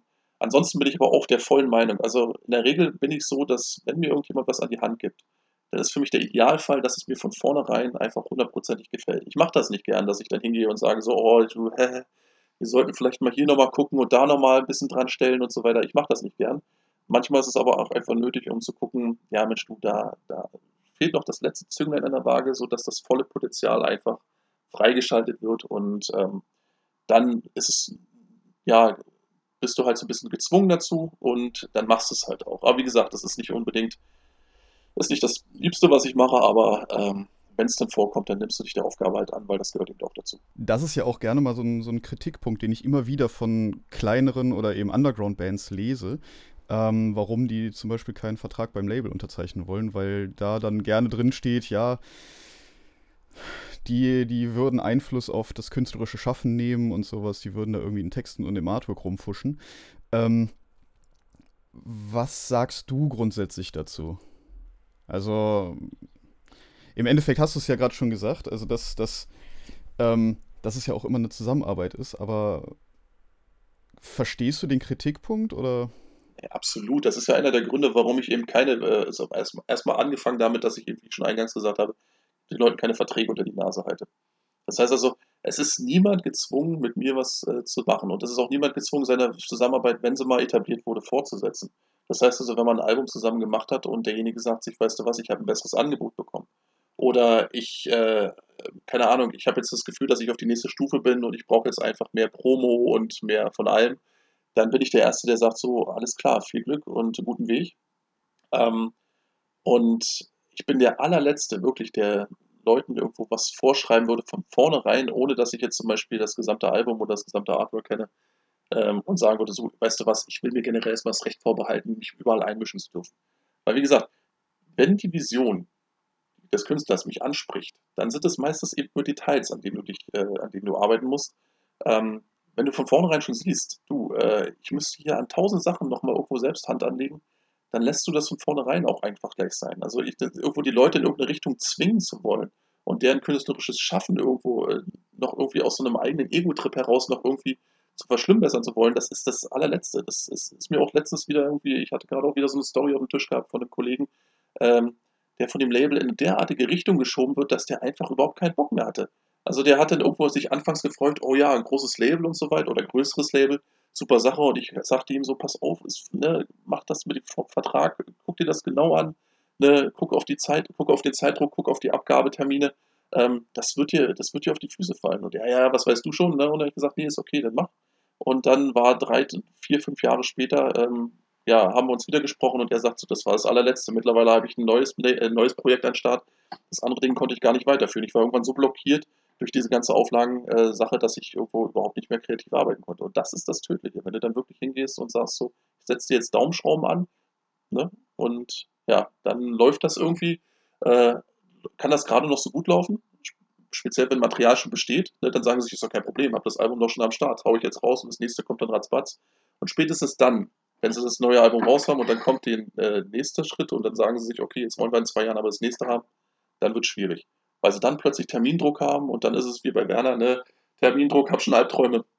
Und ähm, ja, dann hört's auf mit dem Spaß. Das ist wirklich so. Und genau das will ich halt vermeiden. Also bloß keinen Druck aufbauen, wir sind hier nicht irgendwo in der Bank oder, ähm, keine Ahnung, bei, äh, an der Börse, sondern wir sind hier irgendwo in einem Bereich, wo künstlerische Arbeit eigentlich der Fokus ist und künstlerische Arbeit verträgt keine Zwänge, verträgt keinen Zeitdruck. Du musst ihm so viel Raum geben und so viel Luft zum Atmen, wie sie nur wollen und äh, alles andere siehst du dann, wenn das Produkt fertig ist. Sehr schön. Das, das, das freut mich äh, zu hören, weil im Endeffekt denke ich ganz genauso. So, ähm, sobald du dir irgendwie einen Termindruck setzt, wird das Ganze irgendwann nichts egal an welcher Stelle es genau. das dann ansetzt, ob, da, ob du dann Zeitdruck im Artwork hast und das wird dann irgendwie mies oder in der Musik selber, ähm, das bringt alles nichts. So gut Ding will Weile haben, ganz einfach. Und, Absolut. Und eben, wir befinden uns in einer Szene, beziehungsweise in einer, ich sag mal, Branche, ähm, in der wir das einfach nicht brauchen, in der, wir, in der es doch um die Kunst geht. Absolut. So. Ja, das ist ja genau das Schöne, deswegen bewegen wir uns ja im Underground, ja. weil genau das der Punkt ist. Ich meine, ähm, im Metal kommst du auch viel zu schnell in Bereiche rein, wo Leute dann irgendwo tatsächlich ähm, alles irgendwie wie am Reißbrett zusammensetzen wollen. Es gibt ja auch genug Band, äh, Bands da draußen, die wirklich wie so kleine Firmen funktionieren. Ähm, und da geht auch jeder Spaß verlo äh, verloren. Deswegen ja, äh, bin ich auch irgendwie, weil viele haben eben auch immer gesagt, so Mensch, du, du müsstest hier mal ansetzen und müsstest mal mal Promo machen und müsstest dich mehr mehr mit den Social Media Zeug auseinandersetzen und so. Ich kann das alles nachvollziehen. Und zu einem gewissen Grad gehe ich da auch mit. Aber ähm, ich weiß ganz genau, wenn ich eine bestimmte, zum Beispiel, wenn ich jetzt meinen täglichen Job aufgeben würde und sagen würde, ich mache jetzt nur noch hauptsächlich Label, dann weiß ich von vornherein, ich müsste dann Entscheidungen treffen, die ich jetzt nicht treffen würde, die ich jetzt äh, einfach aus, aus gutem Menschenverstand heraus einfach sein lassen würde, weil ich weiß, du müsstest dann Druck aufbauen, um die Sache weiterlaufen zu lassen, um die Sache größer werden zu lassen, um zu wachsen, um deine Rechnung zu bezahlen. Und wenn du in den Bereich reinkommst, ähm, dann wird es hässlich. Dann wird es ganz oft hässlich, weil du dann eben weißt, so, okay, alles klar, jetzt ist sozusagen das Geld das, was den Ton angibt und nicht mehr erstmal der Spaß und der Freude. Und ähm, ja, dann kommen wir wieder zu dem Punkt, dass da wirklich Zwänge etabliert werden, die du nicht haben willst, die dann auch kontraproduktiv sind. Ja, richtig, ganz genau. Also machst du viel aus Ideologie. Also das, was ja grundsätzlich im Black Metal besonders äh, sehr gut ankommt. Also der Idealismus halt, ne? Das ist das Ding. Du kannst in dieser Szene im Underground nicht tätig sein, wenn du kein Idealist bist. Das mhm. funktioniert mhm. so nicht. Das musst du einfach sein, weil du verdienst einfach so gut wie nichts. Und wenn ich Kohle irgendwo habe, die dann irgendwo durchs Label reinkommt, dann wird die in der Regel auch sofort wieder reinvestiert. Das heißt also, ich gehe nicht irgendwo. Klar, ne? Ich stehe jedes Mal da und denk so, jetzt keine Ahnung, jetzt hast du irgendwo zwei, drei Riesen in der Hand und denkst so, jetzt könntest du eigentlich so machen, wie jeder es da draußen macht gehst du irgendwie zum Mediamarkt, holst dir eine neue große Glotze, holst dir zwei Spielekonsolen, bestellst dir ein Dutzend Platten, hm. äh, konsumierst, bringst den ganzen Scheiß nach Hause, packst ihn aus, freust dich drei Tage drüber und dann ärgerst du dich, dass du schon wieder mit deinem eigenen nicht vorangekommen bist, weißt du? Hm. Dann hast du erstmal nur konsumiert wieder und das äh, hast du überhaupt nichts eigenes irgendwie auf die Reihe gebracht oder in den, äh, in den Weg gebracht und ja, das, das ist es dann eben. Ne? Dann denkst du in dem Moment schon, ich meine, ich habe letztens den Fall gehabt mit, äh, mit Jan von Uprising, da haben wir nämlich gerade über den Absatz der neuen Platte gesprochen und wir waren beide ganz erstaunt, dass das Ding irgendwo so gut ging. Und er so, ja, ich muss hier schon wieder, ich bin ganze Woche am Packen und ich sage, ja, ich auch, ich weiß gar nicht, was hier los ist, was mit den Leuten nicht in Ordnung, wissen die nicht, wie das funktioniert? Normalerweise haue ich was raus, das wird dann von der Öffentlichkeit ignoriert. Dann ärgere ich mich drei Wochen, dass ich so viel Kohle in den Wind geblasen habe und dann fällt mir irgendwo nach vier Wochen kriege ich dann wieder äh, dieses klassische idealistische Alzheimer, dass ich denke, ach so Mensch, Neuveröffentlichung wäre doch wieder ganz geil, dann nehme ich die Kohle, die ich habe und stecke die wieder in das nächste Projekt und dann ärgere ich mich dann wieder. Ne? Und ich dann glaube, das, ja, ich das geht glaube, seit das- Jahren. Ich glaube, das mit dem Absatz von dem Uprising-Album hat direkt mit unserem Podcast zu tun, mit Jan. Da bin ich Ja, überzeugt. Richtig. Es, kann, es könnte natürlich auch damit zusammenliegen, dass die Leute gerade keine Kohle auf Festivals und Konzerten durchblasen können. Aber sicher, der Podcast ist wahrscheinlich nicht ganz unerheblich gewesen. So gar nicht nämlich irgendwo, aus. Ne? Ja. Und Ja, nee, also, wenn du Ja, gerade sagst, erzähl. äh, Dru äh, Druck mit Künstlern. Ähm, ich arbeite jetzt ja auch seit ein paar Wochen mit einem Künstler zusammen und es ist nicht immer leicht. Ähm, Meinst Äh, du da einen speziellen? ja, aber ich möchte jetzt, ich möchte hier keine Namen nennen. ähm, äh, und äh, wenn wir dann zum Thema Druck kommen, Steff, wenn du dir ein Label malen könntest, was müsste das Label denn erfüllen? Und warum bist du oder seid ihr noch nicht in einem Label unter Vertrag? Ja, warum sind wir noch nicht bei einem Label? Ähm, die, die Anfragen bleiben aus. Und wenn wir eine Anfrage bekommen haben, dann äh, ja, hat die, hat die uns nicht so wirklich gefallen, beziehungsweise wir dachten, ja, das, was da drin steht, das können wir auch selber. Ähm, ne, Gerald, wie du auch gesagt hattest, viele Bands äh, machen das Ganze DIY-mäßig, also do-it-yourself-mäßig. Ähm, so machen wir das auch die meiste Zeit. So in der heutigen Zeit mit Social Media ist es unglaublich einfach, die Musik an Mann zu bringen. Ja, Ähm, über. Portale wie Big Cartel oder Bandcamp kriegt man die Musik auch verbreitet. Man hat einen eigenen Shop und es läuft auch ganz gut. Ähm, von daher für, für diese Art der Labelarbeit brauche ich im Endeffekt kein Label. Das kann ich auch selber. Natürlich ist es aufwendig, aber das kann ich auch selber. Ähm, was würde ich mir vom Label wünschen? Ja, pff, so das, das zusätzliche Paar Augen, was nochmal drauf guckt, um zu sagen, jo, das ist jetzt auch wirklich geil. Ähm, halt dieser, dieser Qualitätscheck am Ende, sozusagen. Was, Ja, was. Ja, ne? was du ja auch gesagt hast, ne? Äh, was du ja auch dann im Endeffekt anbietest, das ist mir persönlich wichtig, das ist mir aber auch wichtig beim, beim Tontechniker im Studio, beim Produzenten. Ähm, dass die dann auch nochmal mit dem anderen Ohr drauf gucken. Das hatte ich ja auch beim, beim Irrsinn gesagt. Ähm, was ich mir vielleicht auch wünschen würde, was aber, glaube ich, heutzutage eher eine Wunschvorstellung bzw. eine Utopie ist, dass das Label auch in finanzieller Hinsicht äh, den Künstler unterstützt. Heißt, bei dem bei den Kosten fürs äh, Studio und für die Produktionskosten der CD, LP etc. Das ist, also das war früher der Fall, definitiv. Da haben Labels noch Geld in die Hand genommen und eine Band aufgebaut. Ähm, also ich rede jetzt von wirklich früher, so Richtung 70er, 80er. Da haben die Labels halt wirklich noch einen Haufen Kohle in die Hand genommen und gesagt, alles klar, hier, äh, wir bauen euch jetzt auf. Was ja bei den ganzen Größen passiert ist. Ähm, das ist heute nicht mehr der Fall, weil die, weil die Branche ganz anders tickt, habe ich das Gefühl. Beziehungsweise, ja, mit Musik verdient man halt nicht mehr ganz so viel Geld. Ja, da hast du absolut recht. Das ist hundertprozentig richtig. Also dieses Aufbauen, das ist ja etwas, was normalerweise, wenn, wenn die Absätze es hergeben würden, da wäre ich der Erste, der sagen würde, hier hast du irgendwie, keine Ahnung, fünf Riesen, geh ins Studio, mach ein gutes Album. Ähm, zu der Zeit, als das tatsächlich an der Tagesordnung war, äh, da wurden ja Millionen von Platten und Millionen von CDs verkauft.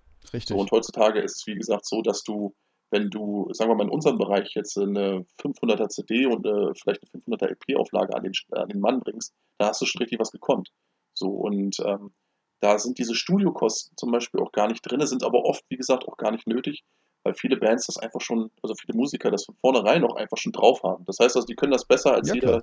Studiotechniker und die Technik gibt es ja heutzutage glücklicherweise auch her, dass du zu Hause das auch viel in Eigenregie selbst deichseln kannst. Darüber hinaus ist da auch so ein Punkt dabei, den ich zum Beispiel, äh, um da auch mal zu sagen, dass viele Dinge auch einfach gar nicht so schlimm sind in dieser Hinsicht.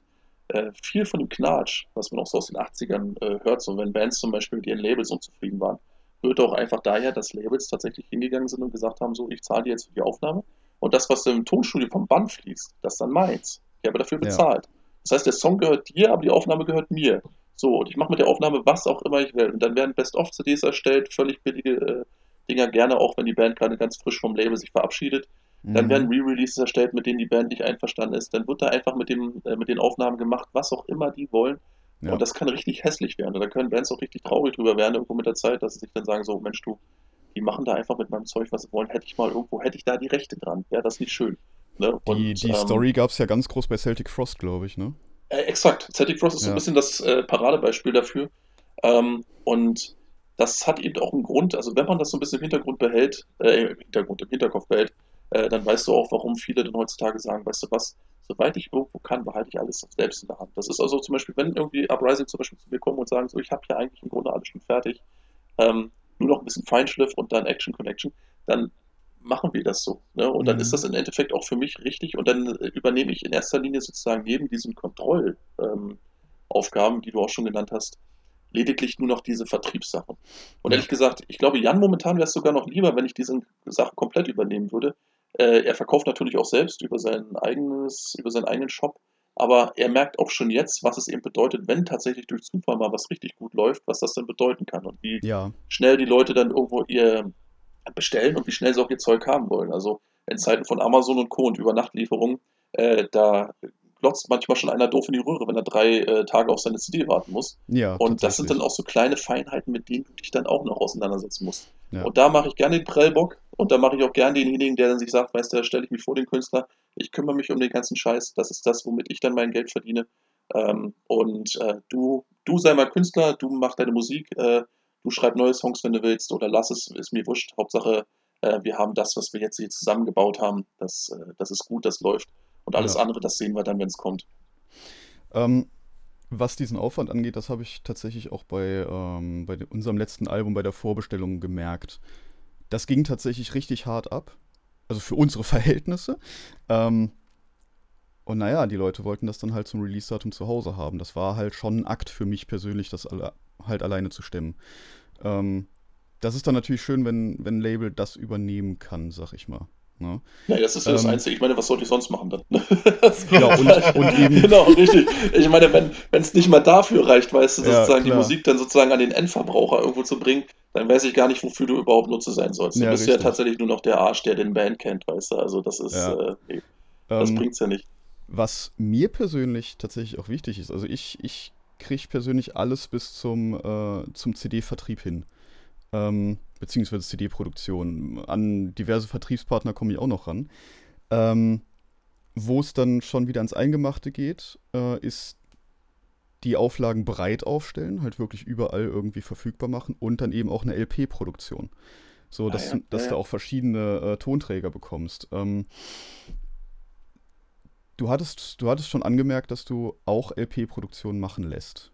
Das ist Hm. richtig, ne? Das ist sogar mein äh, favorisiertes Medium, wenn man so möchte. Ach, wunderschön. Ähm, Ja, ja. das heißt, Aha, ich- bahnt sich hier was an? Willst du mit mir gehen? Ja, nein, vielleicht? Nee, das ist, ist wirklich, ähm, es ist wirklich mein favorisiertes Medium, muss ich dazu sagen, weil äh, Ja. die CD von Uprising zum Beispiel haben wir auch nur gemacht, weil, also Jan und ich, wir waren uns nicht sicher, weil wir gesagt haben, wir haben hier Bandcamp, da können die Leute das digital ziehen.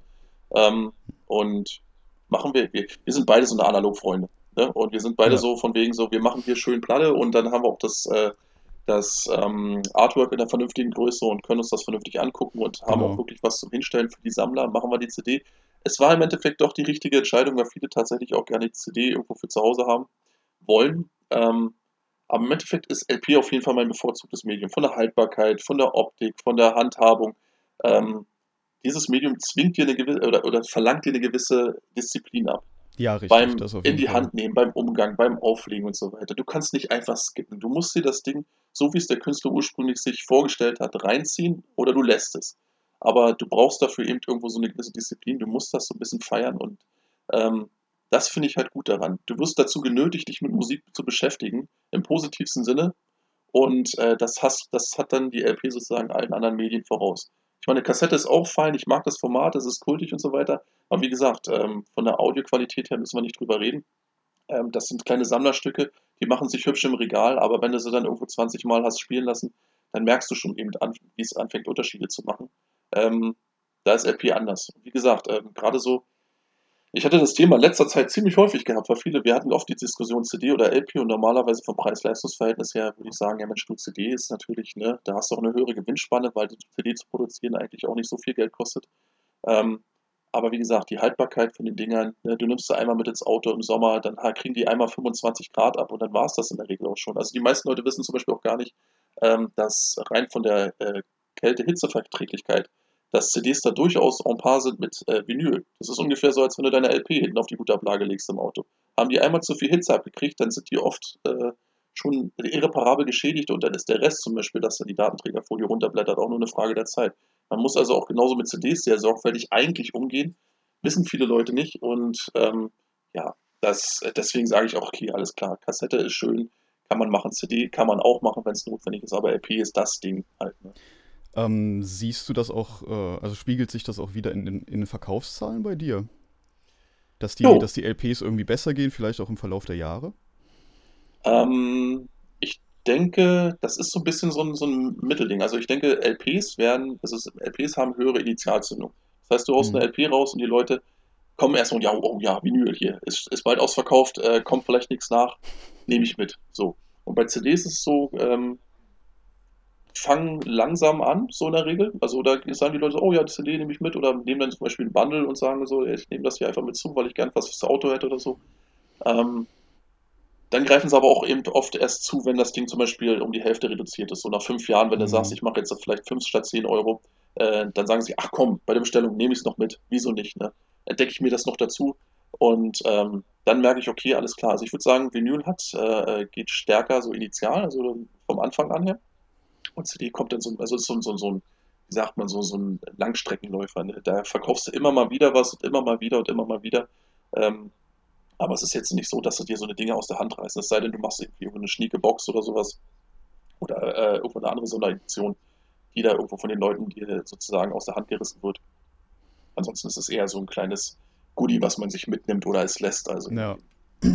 Ich hatte halt tatsächlich auch schon ähm, über Ecken von anderen Labels gehört, dass die eher nicht auf äh, Vinyl gehen, weil es sich für zum Beispiel die Größe der Band nicht lohnen würde. Ich persönlich halte das für, ich persönlich halte das tatsächlich für Blödsinn. Weil, ja, ja. weil gerade im Underground geht doch die LP extrem gut, oder? Ähm, das kommt drauf an. Also man muss dazu sagen, es, äh, Produktionspreise haben angezogen in den letzten Jahren und wenn du wenn du deinem Endabnehmer, deinem Kunden sozusagen nicht irgendwo, äh, also die Gewinnspanne, die bei einer CD zwischen der Produktion und dem Endverkaufspreis liegt, die ist ungleich höher als die von einem Vinyl. Das heißt also, ähm, ein Vinyl kostet zum Beispiel eine Herstellung, äh, ja, sagen wir mal, gehen wir von der Standard-LP aus, äh, bist du irgendwo zwischen äh, 8 und 10 Euro, bewegst du dich ungefähr. Wenn du jetzt sagst, okay, ich lege wenigstens das Doppelte an, um alle anderen Kosten zu decken, da bist du ja schon bei dem Zwang für ein reguläres Album. So, und wenn du eine Doppel-LP machst, dann bist du bei 25 bis 30 Euro. Und wenn du dann auch eine Tool-Edition hast, dann bist du ratzfatz bei 35 Euro. Und da hört es dann irgendwann auf. Da sagen sich die viele da eben auch, was soll ich jetzt machen? Soll ich jetzt tatsächlich mir ein Album kaufen oder kaufe ich mir dafür eben irgendwo drei verschiedene Alben auf CD? Ja, und äh, das kann, kann ich auch nachvollziehen. Kann das auch einen ja? taktischen Grund haben, warum Labels äh, dann auf CD setzen, weil sie sagen, ja, wenn wir das als LP nicht anbieten, dann kaufen die Leute zwangsläufig eine CD und da haben wir dann eine mehr eine Gewinnspanne durch? Höhere? Ähm, das ist, ja, ich finde das immer irgendwie, also ich denke, CDs werden deswegen in erster Linie gemacht, weil es ein Medium ist, das sich sehr, sehr schnell produzieren lässt. Du hast ungleich niedrigere ähm, Produktionszeiten, das heißt, du kannst eine normale CD-Produktion professionell im Presswerk innerhalb von ja, zwei bis drei Wochen herstellen lassen. Ähm, je nachdem, wie du die Auflage anlegst, je größer die Auflage, desto äh, geringer wird also im Endeffekt auch der Preis. Du hast, ähm, du, ja, es ist Du brauchst nicht viel in die Hand nehmen, um so eine CD im Endeffekt irgendwo zu bewerkstelligen. Du kannst natürlich auch da irgendwo so ein paar Sachen anbringen, wo du sagst, so, ich mache das Ganze ein bisschen wertiger. Also nicht einfach nur irgendein Faltblatt irgendwie als Einleger, sondern ein vernünftiges Booklet und vernünftiges Papier und ein vernünftiger CD-Druck. Und es gibt ja auch diese süße kleine Sache, dass du jetzt mittlerweile auf die Unterseite der CDs, die jetzt sozusagen nicht bespielt sind, man kennt das ja, in, unten drunter siehst du ja den Bereich sozusagen, der das Album ist, und da haben sie sogenannte Pit Art, wo sie den restlichen Bereich noch mit Laser äh, mit Motiven ausstaffieren. Ich habe das einmal bei, ich glaube, Kunsthauchen im russischen Label gesehen. Das sieht hammergut aus. Also du kannst auch wirklich paar richtig edle Sachen mit der CD machen. An und für sich ist es aber so, wenn du ein bisschen Connector hast, also zu irgendwelchen Werken hin, dann ist eine CD rauszuhauen einfach unglaublich easy. weil du musst da auch nicht mehr irgendwie ein spezielles Vinylmaster erstellen, du musst auch nicht zusehen, dass das Artwork eben auf dem großen Format funktioniert. Äh, du kannst einfach erstmal raushauen und viele machen das und das ist auch einer der Gründe, warum das irgendwie, ähm, warum du zum Beispiel, wenn du heute Sampler-CDs hast, bei, warum sie dir mit dem Legacy zum Beispiel jedes Mal 15 CDs hinterher schmeißen, weißt du, keine Sau hört sich den Scheiß an. Es kostet eigentlich in dem Moment nichts mehr, die Herstellung. Und wenn du den Leuten das dann auch noch so hinpfefferst, dann verliert das jede Wertigkeit. Das heißt also, wenn du schon CD machen musst, dann solltest du es wenigstens vernünftig machen, solltest ein Gesamtpaket anbieten, wo die Leute sagen, ja, dafür nehme ich dieses Medium auch gerne mit. Äh, aber viele machen sich diese Mühe nicht mehr und deswegen, ja, stinkt das dann so ein bisschen gegenüber der Vinyl ab. Ähm, ja. Aber die, zu, dem, zu der Lenkungswirkung haben wir jetzt natürlich nichts gesagt. Also kann es sein, dass es bewusst Labels gibt, die sagen, wir zeugen keine Platte, damit die Leute sich die CD kaufen und unsere Gewinnspanne höher ist? Also ich kenne solche Labels, ja. Ich hätte jetzt auch zwei, drei Namen im Kopf, die ich jetzt nicht nennen werde, aber es gibt definitiv Labels da draußen, die scheißen CDs einfach nur so raus. So, und ähm, die glauben, ich glaube, die, ich weiß nicht, ob sie tatsächlich was verkaufen. Ich meine, du kannst ja heutzutage über Verkaufsseiten auch viel frisieren. Da hast du dann irgendwo, keine Ahnung, du siehst dann irgendwo die Bestseller auf der rechten Seite runterlaufen und das sind immer dieselben. Und in der Regel steht dann das eigene Projekt von dem jeweiligen Labelchef vielleicht immer noch an Nummer 1. Du weißt einfach, okay, das ist fake ne, lass den Scheiß, ich weiß, dass du die Leute veralbern willst. Ähm, und na klar, ne, die sagen sich dann, ja, wenn ich was an den Start bringe und so weiter, die Gewinnspanne ist enorm und wenn dann irgendwo, keine Ahnung, einer jetzt irgendwie eine CD kauft, dann habe ich schon irgendwo wieder den Betrag X drinne. Ähm, dann habe ich schon mal viel gekonnt. Äh, klar, ne, also wenn du, wenn du mehr verdienen kannst mit dem Medium und wenn Leute das halt immer noch kaufen, weißt du, dann, dann machen sie, dann, dann nimmst du halt dieses Medium. Wenn du jetzt nicht irgendwie so einen gewissen Anspruch an dich selbst hast und sagst, ich will Vinyl machen, weil ich das gut finde und weil ich will, dass die Leute halt was Wertiges in der Hand haben. Wenn du einfach nur raushauen willst, dann machst du das. Und dann kaufen manche Leute, ne, aber ich glaube, in erster Linie überwiegt dann dieser, ja, dieser Wegwerfgedanke. Das gefällt mir dann eben auch oft nicht, weißt du. Also ich rede nicht von allen Labels und ich will auch nicht generell CD-Veröffentlichungen verdammen. Das ist das Letzte, was ich tun will. Ähm, aber es gibt eben auch Label da draußen, die scheißen einfach die CDs nur so raus. Und da weißt du, da ist kein Konzept hinter. Das sind dann meistens nur Presswerke mit angeschlossener Labelfunktion, wenn du so willst. Äh, Gerade in, in, oben im Ostblock hast du viel davon. Und da ist kein Mehrwert bei. Und das ist dann ärgerlich, weißt du. Und es gibt halt immer noch Leute, die greifen dazu. Aber es wird eben auch eine ganze, ganze Menge an, an ich sag jetzt mal, an Rohstoffverschwendung betrieben. Weil viel von dem Zeug bleibt dann auch einfach liegen. Also zu sagen, du, ich mache jetzt eine CD und da ist einfach das größte, da ist die größte Gewinnspanne bei und äh, deswegen mache ich nur CDs, das ist eine Milchmädchenrechnung. Die geht in der Regel nicht auf, denn je mehr du raushaust, desto mehr verlieren die Leute das Interesse daran. Also der Reiz des Besonderen gilt auch hier. Absolut. Das ist in, gerade in dem Bereich hier, im Underground-Bereich. Du willst das Gefühl haben, dass du eben auch selbst was Besonderes gefunden hast. Du willst das Gefühl haben, du hast gesucht und hast hier was, was vielleicht nicht jeder gefunden hat. Ähm, und du willst irgendwo so ein bisschen, ja, auch so ein bisschen diese Schatzsuche betreiben, weißt du, und dieses Besondere, was nach Hause zu tragen, weißt du, wo du sagst, so, da habe ich jetzt richtig ein bisschen nachgesucht. Das liegt jetzt hier bei mir auf dem Teller. Das hat wirklich nicht jeder. Ähm, da freue ich mich jetzt drüber. So, das ist was Besonderes. Das kann auch hässlich werden, wenn Leute dann anfangen, dann irgendwie zu flexen, wenn sie irgendwie auf Instagram, wie guck mal, was ich hier habe. So, das ist dann, gibt es natürlich auch, ne, so, die dann irgendwo anderen Leuten das immer auf die Nase binden müssen oder reinreiben müssen. Ähm, ich aber kenne da so eine Vinylseite bei Instagram, da passiert das auch. Ja, ganz genau die. Da wird aber nicht hart geflext oder sowas. nee, nee, nee, nee. Aber das ist, wie gesagt, das meine ich so. Also im Grunde ähm, das Besondere irgendwie zu bewahren, weißt du? Und das ist auch das, was ich immer, was für mich zum Beispiel sehr wichtig ist bei meiner Arbeit. Ich habe nur echt noch nicht viel rausgehauen. Also in den 16 Jahren, in denen ich das Ganze jetzt schon mache, ähm, da gibt es andere, die haben vier, fünfmal so viele Veröffentlichungen an den Start gebracht. Aber was ich eben bis zum jetzigen Tag immer noch von meinem Kram behaupten kann, ist, dass jede einzelne Veröffentlichung, die ich hier von mir selbst, also nicht von mir, aber die ich dann selbst mitbegleitet habe, äh, die ich im Schrank habe, jede einzelne kannst du auflegen und sagen so, ja, das ist die Band und nur die Band.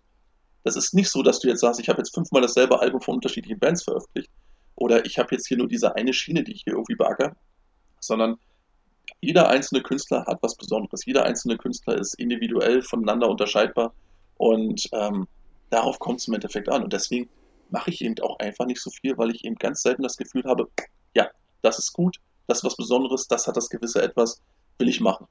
Äh, ja, es kommt eben einfach nicht so oft vor. Es wird mir eine Menge hingepfeffert und äh, ich land, landet auch immer noch ein bisschen was im Briefkasten.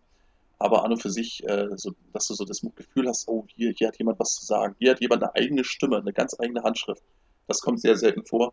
Ähm, verkauft sich dann in der Regel auch nicht so super. Also die meisten Sachen veröffentliche ich dann quasi unter Ausschluss der Öffentlichkeit. Ähm, aber das, Das, ist, macht dann- es das noch im viel wertvoller im Underground. Richtig, das ist im Grunde wurscht, weil ich habe das letztens auch wieder erlebt, als ich so ein bisschen hier mir selbst auf Vinyl bestellt habe und so weiter. Ich freue mich dann natürlich drüber. Und wenn es dann zu Hause auf dem Teller liegt und so weiter, ist das eine super Sache. Aber wenn ich mir meinen Plattenschrank angucke ähm, und dann nur diese kleine Spalte umsehe, wo dann mein eigener Kram drin steht, wo ich dann sage, das ist meine Labelveröffentlichung, da freue ich mich dreimal mehr drüber, weil ich wusste, da ist, steckt auch so ein bisschen was von mir drin. Und sei es nur meine Kohle. Scheißegal, aber Hauptsache, ne, du, du, Hauptsache, du hast irgendwo so ein bisschen auch selbst mitgewirkt an der Szene, hast deinen eigenen Beitrag geliefert. Und da ich dann, wie gesagt, auf künstlerischer Ebene ansonsten nicht besonders beschlagen bin, muss das halt der Weg sein, den ich dann irgendwo gehe. Und dafür bläst du dann halt Kohle raus, die anderswo vielleicht sinnvoller eingesetzt wäre, aber äh, scheiß drauf. Ne? Wird trotzdem gemacht. Ja, aber das ist dann auch wieder die Leidenschaft, ne? Ja, absolut. Nee, ohne geht nicht. Ohne geht Ja, gar nicht. Das habe ich, wo wir nämlich letztens auch diesen Underground-Begriff hatten, den ihr ja auch diskutiert habt, wo ich gesagt habe, im Endeffekt äh, ist an Underground ist ja auch immer so ein gewisser finanzieller Aspekt irgendwo mit dran gekoppelt. Das heißt also, äh, ab einem bestimmten, ja, bestimmten Einnahmen, ab einem bestimmten Gewinn bist du halt nicht mehr wirklich Underground. Das heißt also, wenn deine, wenn du eine Event, also eine bestimmte kommerzielle Zugkraft entwickelt hast, dann bist du halt einfach nicht mehr Underground, da kannst du dich auf den Kopf stellen. Ähm, aber für mich hat das eben Underground unmittelbar was mit Idealismus zu tun. Das heißt also, du tust die Dinge in erster Linie, weil du sie tun musst, weil du aus einem eigenen Gefühl heraus äh, diesen Drang dazu hast und nicht etwa, weil da Geld hintersteht. Weißt du, Geld ist ein Mittel zum Zweck, ist notwendig, damit du deine Vision irgendwo realisieren kannst. Aber es ist nicht das ausschlaggebende Element. Und deswegen kann ich zum Beispiel auch nichts mit Leuten anfangen, die da draußen stehen und sagen, so, äh, wie sieht denn das aus? Was hast du denn letztes Jahr so für Umsätze gemacht und so weiter? Das, das ist scheißegal. Die Frage stelle ich mir gar nicht.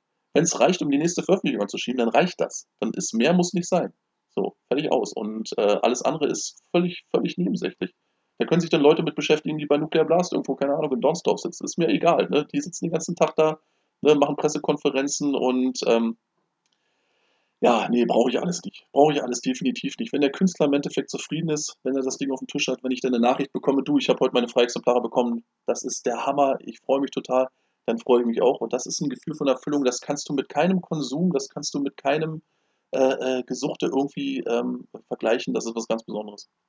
Da sieht man mal, wie äh, ideell tatsächlich die Black Metal-Szene auch aufgestellt ist. Also, wenn man überlegt, dass manche ja schon die Nase rümpfen, wenn die für ein Konzert 15 Euro ausgeben bei vier Bands, ähm, der Labelchef von Platte zu Platte denken muss und äh, der Tonmann gerade mal seine Spritkosten raus hat, ähm, würde die Szene überhaupt nicht funktionieren ohne ideelle Werte tatsächlich. Also äh, man verdient da nicht mehr das große Geld, äh, besonders im, im Extrem-Metal-Bereich, stelle ich fest.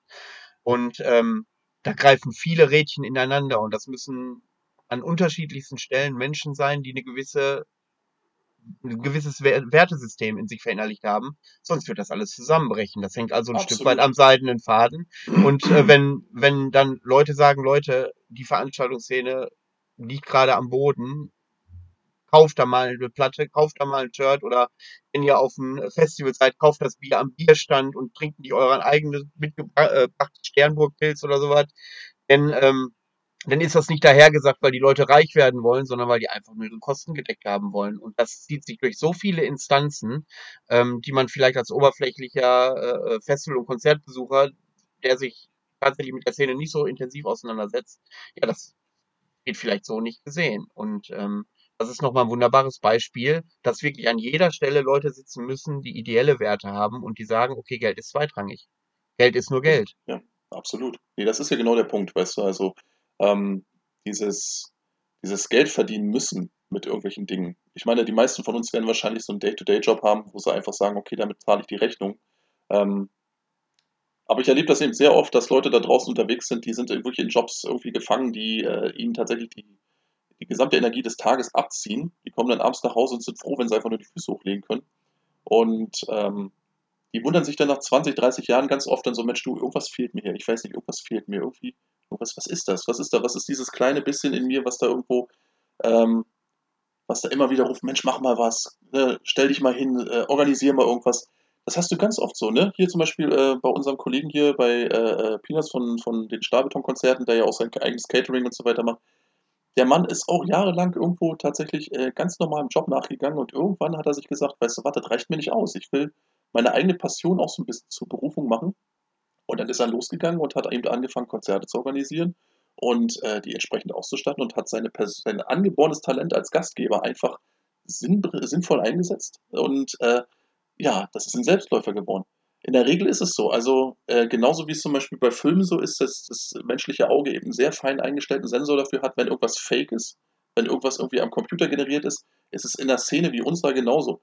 Wenn du merkst, da faked irgendjemand, da versucht jemand jetzt gerade irgendwo was darzustellen, was er nicht ist, versucht irgendwie irgendwie mit, ja, ich habe hier mal mein kleines äh, Handbuch, wie zum Beispiel Black Metal funktioniert, das arbeite ich jetzt bloß einfach ab. Die meisten Leute reihen das sofort und sehen dann so, ah ja, mh, alles klar, ich verstehe schon, worauf du hinaus willst, kannst aber trotzdem abtreten. Ähm, wenn du merkst, das ist ehrlich gemeint, das ist ernsthaft gemeint und da steht eben nicht das finanzielle Interesse im, Hinter äh, im Vordergrund, sondern ähm, tatsächlich einfach nur die Liebe zu der Sache, die du tust. Weißt du, dann, dann, dann wird es richtig, dann ist es richtig. Und in der Regel ist es genau das. Genau, und deswegen, äh, auch wenn das jetzt ein bisschen wie Eigenwerbung klingt, soll es aber nicht sein. Ich habe die Entwicklung ja auch verfolgen dürfen, sind die Stahlbetonreihe von Mal zu Mal beliebter. Also jetzt kann man ja fast schon sagen, es ist unabhängig, welche äh, Bands man einlädt, die Leute kommen einfach. Und dass Peanuts da so eine Leidenschaft hat, das schmeckt man in jeder Gabel Laps raus, die man da vorgesetzt kriegt. Absolut. Ähm, Ja. Das ist tatsächlich so, wenn wir haben mit Jan gesprochen und äh, jeder, der mal bei uns war, sagt, das Catering, das kriegst du so kein zweites Mal. Und ähm, ja, und dieses, das zieht sich vom äh, Catering Backstage bis, bis zur Gästebetreuung, wenn die kommen. Jeder kennt da jeden irgendwie persönlich und ähm, das zieht sich da durch. Und das unterstreicht natürlich die These, die du da hattest. Das kannst du nur, wenn du authentisch bist äh, Ja, und ähm, jeder auch weiß, äh, wo sein Platz ist quasi. Das ist ein ganz, ganz wichtiger Punkt übrigens, Authentizität. Also die, ähm, die, die, diese Sache, die fällt mir, also das geht, zieht sich aber wirklich durch alle Bereiche. Also äh, wenn ich jetzt mich daran erinnere, zum Beispiel, wenn ich jetzt auf dem Festival unterwegs war und mal so einen kleinen Stand gemacht habe, normalerweise reicht mein Zeug eigentlich nicht raus, um, also da könnte ich mich irgendwo mit einem, einem Tapeziertisch hinsetzen und dann war es das im Grunde auch schon. Dann habe ich alles auf den Tisch gebracht, was ich irgendwo als Vertrieb irgendwo mit anbieten kann. Deswegen haue ich mich gerne mit irgendwelchen Kollegen zusammen von anderen kleineren Labels. Und wenn ich dann zum Beispiel mich an die Sommer mit meinem Kollegen hier von äh, Black Blood Records erinnere, ähm, der Mann ist ein Original. Das ist großartig. Also wir können es zwei Jahre nicht gesehen haben, wir hocken uns da zusammen hin und äh, da wird den ganzen Tag nur Dünnes erzählt und wir haben einen Mordspaß bei der Sache und auch wieder was verkaufen. Ich meine, äh, wenn ich dann mal zwei CDs verkauft habe, dann guckt er mich schief an und sagt so, ja, so geht's aber nicht, ne? Jetzt hat hier keiner bei mir gekauft und umgedreht genau dasselbe. Wir hauen uns dann die Taschen voll. Und wir bleiben aber ehrlich dabei. Das heißt also, da werden jetzt auch nicht die, die Gäste, wenn sie, oder die Gäste, wenn da werden die Kunden jetzt auch nicht vollgelutscht und hier kauf mal, kauf mal, kauf mal, mach mal, sondern bleibt einfach ruhig gechillt, wenn jemand eine Frage hat, komm ran, klar, auf jeden Fall. Ne? Und äh, wenn nicht, dann nicht. Aber dieses einfach locker zu bleiben und eben ja nicht irgendwas verkaufen zu müssen, sondern einfach es zu können oder es eben auch sein zu lassen, weißt du, das, das ist das Wichtige daran. Also da kein Zwang hinter sich zu stehen zu haben, egal ob du die Labelarbeit nur von zu Hause aus machst oder ob du auf einem Festival unterwegs bist, äh, niemals den Leuten auf den Sack gehen, niemals irgendwo hingehen und sagen so, pass auf, äh, ihr müsst jetzt oder ich muss jetzt, damit das irgendwie läuft. Weil dann kommst du nämlich von automatisch auf eine ganz falsche Spur, auf eine ganz falsche Richtung, äh, die im Endeffekt kontraproduktiv ist und vielleicht sogar auch dafür sorgt, dass du dann aufhören musst mit dem, was du tust. Also das hast du auch oft genug, dass Leute mit einem wahnsinnigen Tatendrang an den Start gehen und sagen so, ich habe jetzt keine Ahnung, mir einen kleinsten Kredit aufgenommen oder ich habe hier irgendwie keine Ahnung, fünf Riesen in die Hand genommen, ich mache jetzt Label, jetzt geht's los. Und dann bringen sie da irgendwo zig Sachen an den Start und wundern sich, Mensch, du, ja, kauft ja irgendwie keiner. Weil sie sich nie die Zeit genommen haben, wirklich organisch zu wachsen. Das ist bei Bands genauso. Die gehen dann los und denken so, ja, die Welt hat nur auf mich gewartet, tut keiner. Da draußen wartet keiner auf dich. Du musst die Dinge organisch wachsen lassen. Fang klein an, arbeitet dir, arbeitet einen Ruf, arbeitet deine, äh, deine, deine, äh, ne, deine Glaubwürdigkeit auf, deine Street Cred, wenn du so willst. Ne, ähm, sorg dafür, dass die Leute irgendwo sagen so, jo Mensch, du, ähm, der macht einen guten Job, ne? der hat einen guten Ruf, bei dem kaufe ich doch mal ein. Und über Jahre erarbeitest du dir halt was, worauf du bauen kannst. Alles andere irgendwie so hier quasi die, die, die Abkürzung zu nehmen, die kurze Route, das funktioniert in der Regel nie. Das ist immer ganz, ist, ist auf Sand gebaut. Ne? Und ja, im Endeffekt, ich glaube bis heute zumindest, ich meine, ähm, wie gesagt, ich habe von den meisten Künstlern, mit denen ich zusammengearbeitet habe, vielleicht ein, zwei Sachen rausgehauen, aber es war nie so, dass wir auseinandergegangen sind und, oder das heißt, es war 99% der Fälle nicht so, dass wir auseinandergegangen sind und dann gesagt wurde, so von wegen so, ja, ne, du bist ein Arsch, nee, du bist ein Arsch und dann waren wir fertig miteinander, sondern es war dann einfach so, du, ich habe ein größtes Angebot gekriegt. Das pestet natürlich einen manchmal schon so ein bisschen, weißt du, weil du da denkst, ja, Mensch, ich habe dich jetzt geholfen mit aufzubauen, jetzt haust du hier ab und gehst da irgendwo hin, wo die Kohle besser fließt. Im Endeffekt aber ist das auch nachvollziehbar. Wenn da irgendjemand ist, der mehr Mittel hat, dann bin ich der Letzte, der sagt irgendwie, nee, bleib mal hier irgendwo bei mir, sondern sage ich, ja klar, zieh deiner Wege, sieh zu, dass du nicht irgendeinen Knebelvertrag unterschreibst, mach dein Ding, ne? ich freue mich drüber und wenn wir uns irgendwie in fünf Jahren vielleicht nochmal widersprechen, dann ist das auch schön. Ja. Ja, jetzt habe ich mal eine ganz kontroverse Frage dazu, weil Ja. äh, in meinem Umfeld und musikalischem Umfeld habe ich das häufiger, dass es stattfindet. Wo siehst du denn da die Grenze zwischen Selbstverwirklichung, dadurch Verändern des Musikstils, Weiterentwicklung? Ähm, es gibt ja so Negativbeispiele, wo man direkt rausspürt, es ist Opportunismus. Ähm, Ja, ja. und es gibt auch selbst Beispiele, die sagen, okay, die alte Musik, die ich gemacht habe, holt mich nicht mehr so ab. Ich bin jetzt komplett auf neuen Faden unterwegs und ändere dadurch meinen Musikstil. Wie kann man da feststellen, was ehrlich gemeint ist, was unehrlich gemeint ist und wie kann man da authentisch bleiben? Also der, der, die Gefahr läuft ja immer. Ach, jetzt ist die Musik populärer, jetzt machen die die Musik und ähm, dementsprechend äh, würden sie ja dadurch, obwohl sie es vielleicht ernst meinen, ihren Ruf versauen. Nee, das Ding ist, ähm, ja, das ist eben genau der, also da kommen wir wieder auf diesen Punkt zurück, den ich vorhin schon mal genannt habe. Ich glaube, das menschliche Auge und auch das menschliche Ohr haben sehr äh, von Natur aus einen eingestellten Sensor dafür, was fake ist und was nicht fake ist. Also ganz oft erkennen wir von vornherein schon als Konsumenten, also als diejenigen, die die Musik dann im Endeffekt kaufen sollen, ah ja, mhm, alles klar, der versucht jetzt hier irgendwo dieses und jenes irgendwie zu verändern, um vielleicht mehr Erfolg zu haben oder bestimmte, irgendwie sich bestimmte neue Märkte zu erschließen, sagen wir es mal so. Ähm, in der Regel ist es aber so, die meiste Entwicklung, selbst wenn zum Beispiel, nehmen wir, zum Beispiel das äh, Beispiel vom Anfang, hier Dark Throne zum Beispiel, ähm, das Gesamtkonzept macht dort glaubwürdig, dass diese Stilwechsel zum Beispiel, die zwischen einzelnen Alben stattfinden, ähm, dass die in der Regel von der Band ausgehen. Und das zieht sich von, vom Anfang der Geschichte bis zum heutigen Tage so. Da steht kein Label dahinter und sagt so, ihr müsst jetzt das und das machen. Das haben die sozusagen von, vom Wechsel vom ersten zum zweiten Album schon ganz klar unter Beweis gestellt. Die haben gesagt so, wir wollen jetzt das machen, also machen wir das jetzt auch. So. Und es ist nie so der, der, Gedanke gewesen, damit verkaufen wir mehr. Die hätten ja nie gedacht, dass sie damit eine ganze Szene irgendwo lostreten. Und ähm, das war, du merkst es der Musik einfach an, weißt du, wenn du merkst, okay, alles klar, da ist, dann haben die ja auch diesen Stil irgendwo eine ganze Zeit lang geritten und dann sind sie auch wieder von da aus weitergegangen. Ähm, ich denke, man, man, man merkt es, wenn Leute es zu hart versuchen. Also wenn Leute irgendwo zu äh, gekünstelt versuchen, Stellschrauben irgendwo einzustellen und dann im Endeffekt irgendwo eine Sache sich anzueignen oder zu ihrem persönlichen zu machen, die nicht ihre ist. Ich denke, das ist ein, ähm, ja, Rammstein ist ja auch so, wenn wir das Beispiel mal bemühen wollen, das ist auch eine Band, die sich kontinuierlich weiterentwickelt und die immer wieder einen Schritt vorwärts geht und sei es nur irgendwo von der Bühnenpräsenz oder von der Show, die sie aufstellen, immer ein Stück weiter. Du wirst dich nie hinstellen und sagen, so, oh Mensch, das ist aber ganz schön aufgesetzt. Natürlich ist das theatralik und aufgesetzt, weißt du, aber du weißt eben, wenn du die Vita der Band betrachtest, dass die immer eine Band war, die einen Fuß von anderen gesetzt haben und die immer einen Schritt mehr gehen wollten. So, und das kannst du in unserem Bereich genauso sehen. Wenn da auf einmal eine Band auf die Bühne geht und sagt so, ja, ne, keine Ahnung, gestern habe ich noch schwarz getragen und war Underground und heute mache ich hier äh, einen auf weiß und Zwangsjacke, dann weißt du eben schon so, hm, ja, ja, okay. Lass uns doch mal den Elefanten im Raum ansprechen. Wie sieht das denn aus mit Wag? Nimmt man dieser Band ihre riesigen Sprünge äh, Also in der musikalischen Historie Wag, ja? ab? Ja, die Ja. deutschen Wag, die zwischendurch äh, Pagan gemacht haben, dann Deutschrock gemacht haben, dann wieder Ah, Pagan ein schönes gemacht Beispiel. haben. Ah, ein herrliches Beispiel ist das. Die sind, also Wag, die deutsche Band Wag ist für mich das allerletzte, ganz ehrlich. Also da muss ich wirklich sagen, ähm, diese Band ist für mich der Inbegriff dessen, äh, dieser, dieser, äh, dieser Wendehälsigkeit. Das heißt also, man sucht sich, das hat ja diese, das hat ja der, der, der, ich weiß gar nicht, wie heißt der, der Freki, der, das, der hat das Freki, ja ja. von Anfang, ja genau, der hat das ja von Anfang an klar gemacht, dass der sich an alles ranwanzt, was ihn irgendwo in irgendeiner Form weiterbringen könnte. Weißt du, erst hat er irgendwo versucht, einen Stil zu beackern, von dem er meinte, der geht momentan ganz gut. Dann hat er sich versucht, an Personenkreise ranzuwanzen, von denen er dachte, Mensch, du, ein bisschen Kontroverse bringt mich vielleicht auch weiter. Ne? So ein bisschen kontrovers musste er sein. Dann hast du auf einmal so diese Opferrolle eingenommen. Oh, jetzt stellen sich ja alle hin und sagen, ich bin voll die Faschosau. Weißt du, wo du dann eigentlich im Endeffekt sagst, so, hm, ja, Mensch, du, ja, die Geister, die ich rief, oder wie sehe ich die Sache, ne?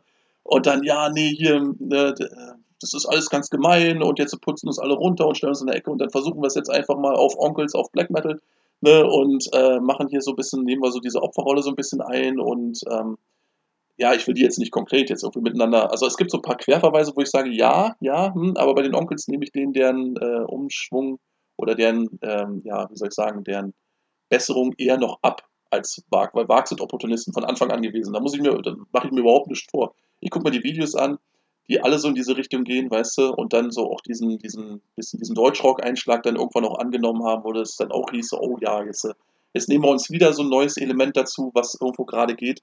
Das ist eine kommerzielle Maschine. Ähm, da ist nichts hinter, was irgendwie mit Herzblut betrieben wird. Da ist hinter jedem einzelnen Schritt steckt da Berechnung. Manche sind unüberlegt, weißt du, wo du sagst so, okay, alles klar, da hat er sich vielleicht einfach ein bisschen zu weit vorgewagt. Äh, manche andere sind ganz klar und offensichtlich, aber sie waren immer so gewollt, hundertprozentig. Das war nie so, als wenn er da stand so, ah, ich weiß gar nicht, was ich machen soll, oh, jetzt bin ich da reingerutscht, ach, wie blöd. Ne? Also der weiß hundertprozentig, was er tut und der muss sich auch nicht hinstellen und als das Opferlamm kreieren, weil das ist alles Quatsch. Wir, also mit, mit dem Wissen, den du dir da angeeignet, äh, was du dir da angeeignet hast, entschuldige bitte den grammatikalischen Fauxpas, ähm, mit dem Wissen, äh, dass du dir da dass du dir da angeeignet hast. Gibt es natürlich gerade in diesen äh, kleinen Festivals auch hier und da immer äh, Kunden, die eine groß, einen großen Wag-Backpatch haben, die sonst mit so Underground Black Metal Patches beseelt, beseelt Ja, sind und ja, einen großen Wag-Backpatch haben. Äh, wirkt sich das auf die Gesprächsfreudigkeit äh, mit dieser oder die Ernsthaftigkeit, mit diese, mit die du diese Person begegnest, wirkt sich das ein bisschen aus oder denkst du, äh, ja gut, man kann die Band auch bedingungslos gut finden, dass man es auf ganz groß auf den Rücken prangt. Ich glaube, Wag gut zu finden ist eine Altersfrage. Wenn jemand irgendwo offensichtlich schon auf die 50 zugeht und mit dem Wag-Patch kommt, dann sage ich, da ist alles zu spät. Der will das einfach offensichtlich von mir aus. Ähm, wenn du, wenn du dann irgendwo so einen, so einen, so einen, äh, so einen 17-, 18-Jährigen hast, der kommt damit angewackelt. Da bin ich der aller, also ich bin auch nicht der Typ, der irgendwo sagt, so ich krebs ja schon 20 Jahre an dieser Szene rum, ich muss mich hier als der, als der große Meinungsmacher und als der Entscheider aufspielen, um Himmels Willen. Also ich bin auch der Letzte, der irgendwo sagt, so hier komm, du bist 17, du kannst auch nicht auf die Konzerte kommen, die wir organisieren, weil du bist noch zu jung und zu doof dafür. Das mache ich nicht. Jeder einzelne von uns hat angefangen und jeder äh, hat irgendwann mal angefangen, jeder einzelne von uns hat solche Leichen im Keller. Nicht unbedingt ein Wagpatch, ne, aber auch irgendwas anderes, was einem hochnotpeinlich ist aus heutiger Sicht. Und wenn da nicht Leute gewesen wären, die gesagt haben, weißt du was, ich schaue da mal drüber hinweg und äh, ich nehme dich trotzdem erstmal so an und zeige dir vielleicht auch Sachen, die vielleicht wertiger sind als Wag. Nur als Beispiel, um mal bei dem Beispiel zu bleiben. Sondern hier, guck mal, hier hast du mal so einen Stoß CDs, ne, um dann auch mal den Bogen zum, zum, zur, zur Vertriebsarbeit zu spielen. Hier hast du mal einen Stoß CDs, ne, mache ich dir guten Preis zu, weißt du, und dann nimmst du die mal mit nach Hause und dann, dann, dann bildest du dich mal vernünftig weiter. Und dann, Gerald und steht also im Görlitzer Park im Alltag. ja, genau. Dann mache ich, da, äh, äh, da hast du dann, da kannst du sozusagen, ähm, ja, ich sag mal, da kannst du ähm, das Nützliche dann wirklich mit dem, mit dem, äh, mit dem Angenehmen verbinden und kannst dann wirklich sagen, so, okay, ne, ich habe ein bisschen was verkauft und habe gleichzeitig auch noch vielleicht einen jungen Menschen dazu gebracht, ähm, seinen Horizont zu erweitern. Ich sage nicht, dass der falsch liegt mit seinem Zeug. Weißt du, weil viele Sachen ähm, sprechen dich ja noch erstmal an. Weißt du, du hörst dann die Musik und du denkst dir die Texte so, so und du machst dir vielleicht auch nicht so die Gedanken darüber, ob derjenige das nur authentisch meint oder eben nicht, sondern du nimmst es erstmal so an, wie es ist äh, und freust dich dann Keks darüber. Und das ist auch alles völlig okay. Wie gesagt, wir haben alle mal klein angefangen und auch alle haben wir Leichen im Keller, ähm, was das angeht. Ich bin der Letzte, der da irgendwo sagen würde, du, ich rede nicht mit dir, weil du den falschen Patch hast. Das kommt auch immer drauf an. Wenn dann, wie gesagt, wirklich einer auf mich zukommt und ich sehe offensichtlich an, okay, das ist ein Überzeugungstäter, der wird diese Band einfach geil finden oder jede andere Band, die so in diesen Bereich passt, ähm, dann, dann benehme ich mich da jetzt nicht schlechter oder so oder sage jetzt, also weil ich generell ein kommunikativer Typ bin. Also ich würde mich da nie hinstellen und sagen so, oh komm, äh, verpiss dich jetzt mal. Also das ist überhaupt nicht meine Attitüde. Aber ähm, ich wäre zumindest nicht überrascht, wenn das Gespräch äußerst einseitig verläuft, sagen wir es mal so. Tja, Steff, Ja. was sagst du denn zu dem Wag-Thema? Du hast dich da vornehm zurückgehalten. Naja, was soll ich dazu sagen? Also, äh, die angesprochenen Leichen im Keller habe ich auch. Eine davon ist Wag, tatsächlich. Da haben wir Deswegen- Deswegen, habe ich so dich explizit drauf angesprochen. Obwohl ich sagen muss, ich habe die beim Vollzeit 2016 gesehen. Der Live-Auftritt von Wag, den fand ich sogar ganz gut. Aber Äh, ich, ich, ich muss tatsächlich auch sagen, also, was die live auf die Bühne bringen, ist, ist handwerklich echt gut. Gar keine Frage. Ähm, Das ist bei Amon Amarth nicht anders. Ne? Richtig, Und, also ja, ich- ja. Powerwolf ist handwerklich auf der Bühne auch gut. Das heißt trotzdem nicht, dass ich die gut finde. Also, Sabaton genau Ähm, dasselbe. Das sind Bands, die haben sich ihr Ding auch einfach erspielt. Da müssen, Ja, wir, nicht, also- äh, müssen wir sich nicht hinstellen und sagen, so, oh, da bin ich Irgendwas- jetzt neidisch und so. ja, Ja. irgendwas scheinen die ja richtig zu machen. Ne? Mal Ja, die sind der Frage. kleinste gemeinsame Nenner. Ähm, das ist der Punkt. Es gibt Bands, die sind und- der kleinste gemeinsame Nenner. Ähm, Also wie gesagt, so, äh, die Leiche habe ich auch im Keller. Äh, jetzt kommt natürlich noch dazu, dass ich ein paar von den Jungs auch noch persönlich kenne. Äh, Oha. und ich die, ich, ich ein oder zwei davon äh, tatsächlich sehr gerne mag. Vor allem Lass die- dich davon jetzt nicht beeinflussen. Wir Nein, möchten nein. deine absolut rationale Meinung hören. Auch hör mal, ich habe den beiden das ins Gesicht gesagt, dass ich die Band nicht leiden kann. Das ist schon, Ah, das ist schon gut. alles cool. Das ist auch Ähm, richtig so. Das ist auch völlig richtig so. Ne? Das war auch alles cool. Also wir, Ja. wir mögen uns immer noch. Äh, haben wir ja auch letztes Mal beim Robse gehabt. Äh, der weiß auch, dass ich die Sachen nicht so geil finde. Ist alles cool. ähm, und äh, ich habe vor ein paar Tagen mein letztes Varg-Shirt über Kleinanzeigen verkaufen können. Da bin ich sehr froh drüber. äh, und ich habe direkt mal ein paar Sticker dazu gelegt mit ein bisschen besserer Musik. Also Weil es bei eBay nicht ging wegen äh, Verboten oder was? Ich schmeiß Nö. das Zeug gerne auch mal raus, weißt du, ne? Nee, aber äh, so, so der.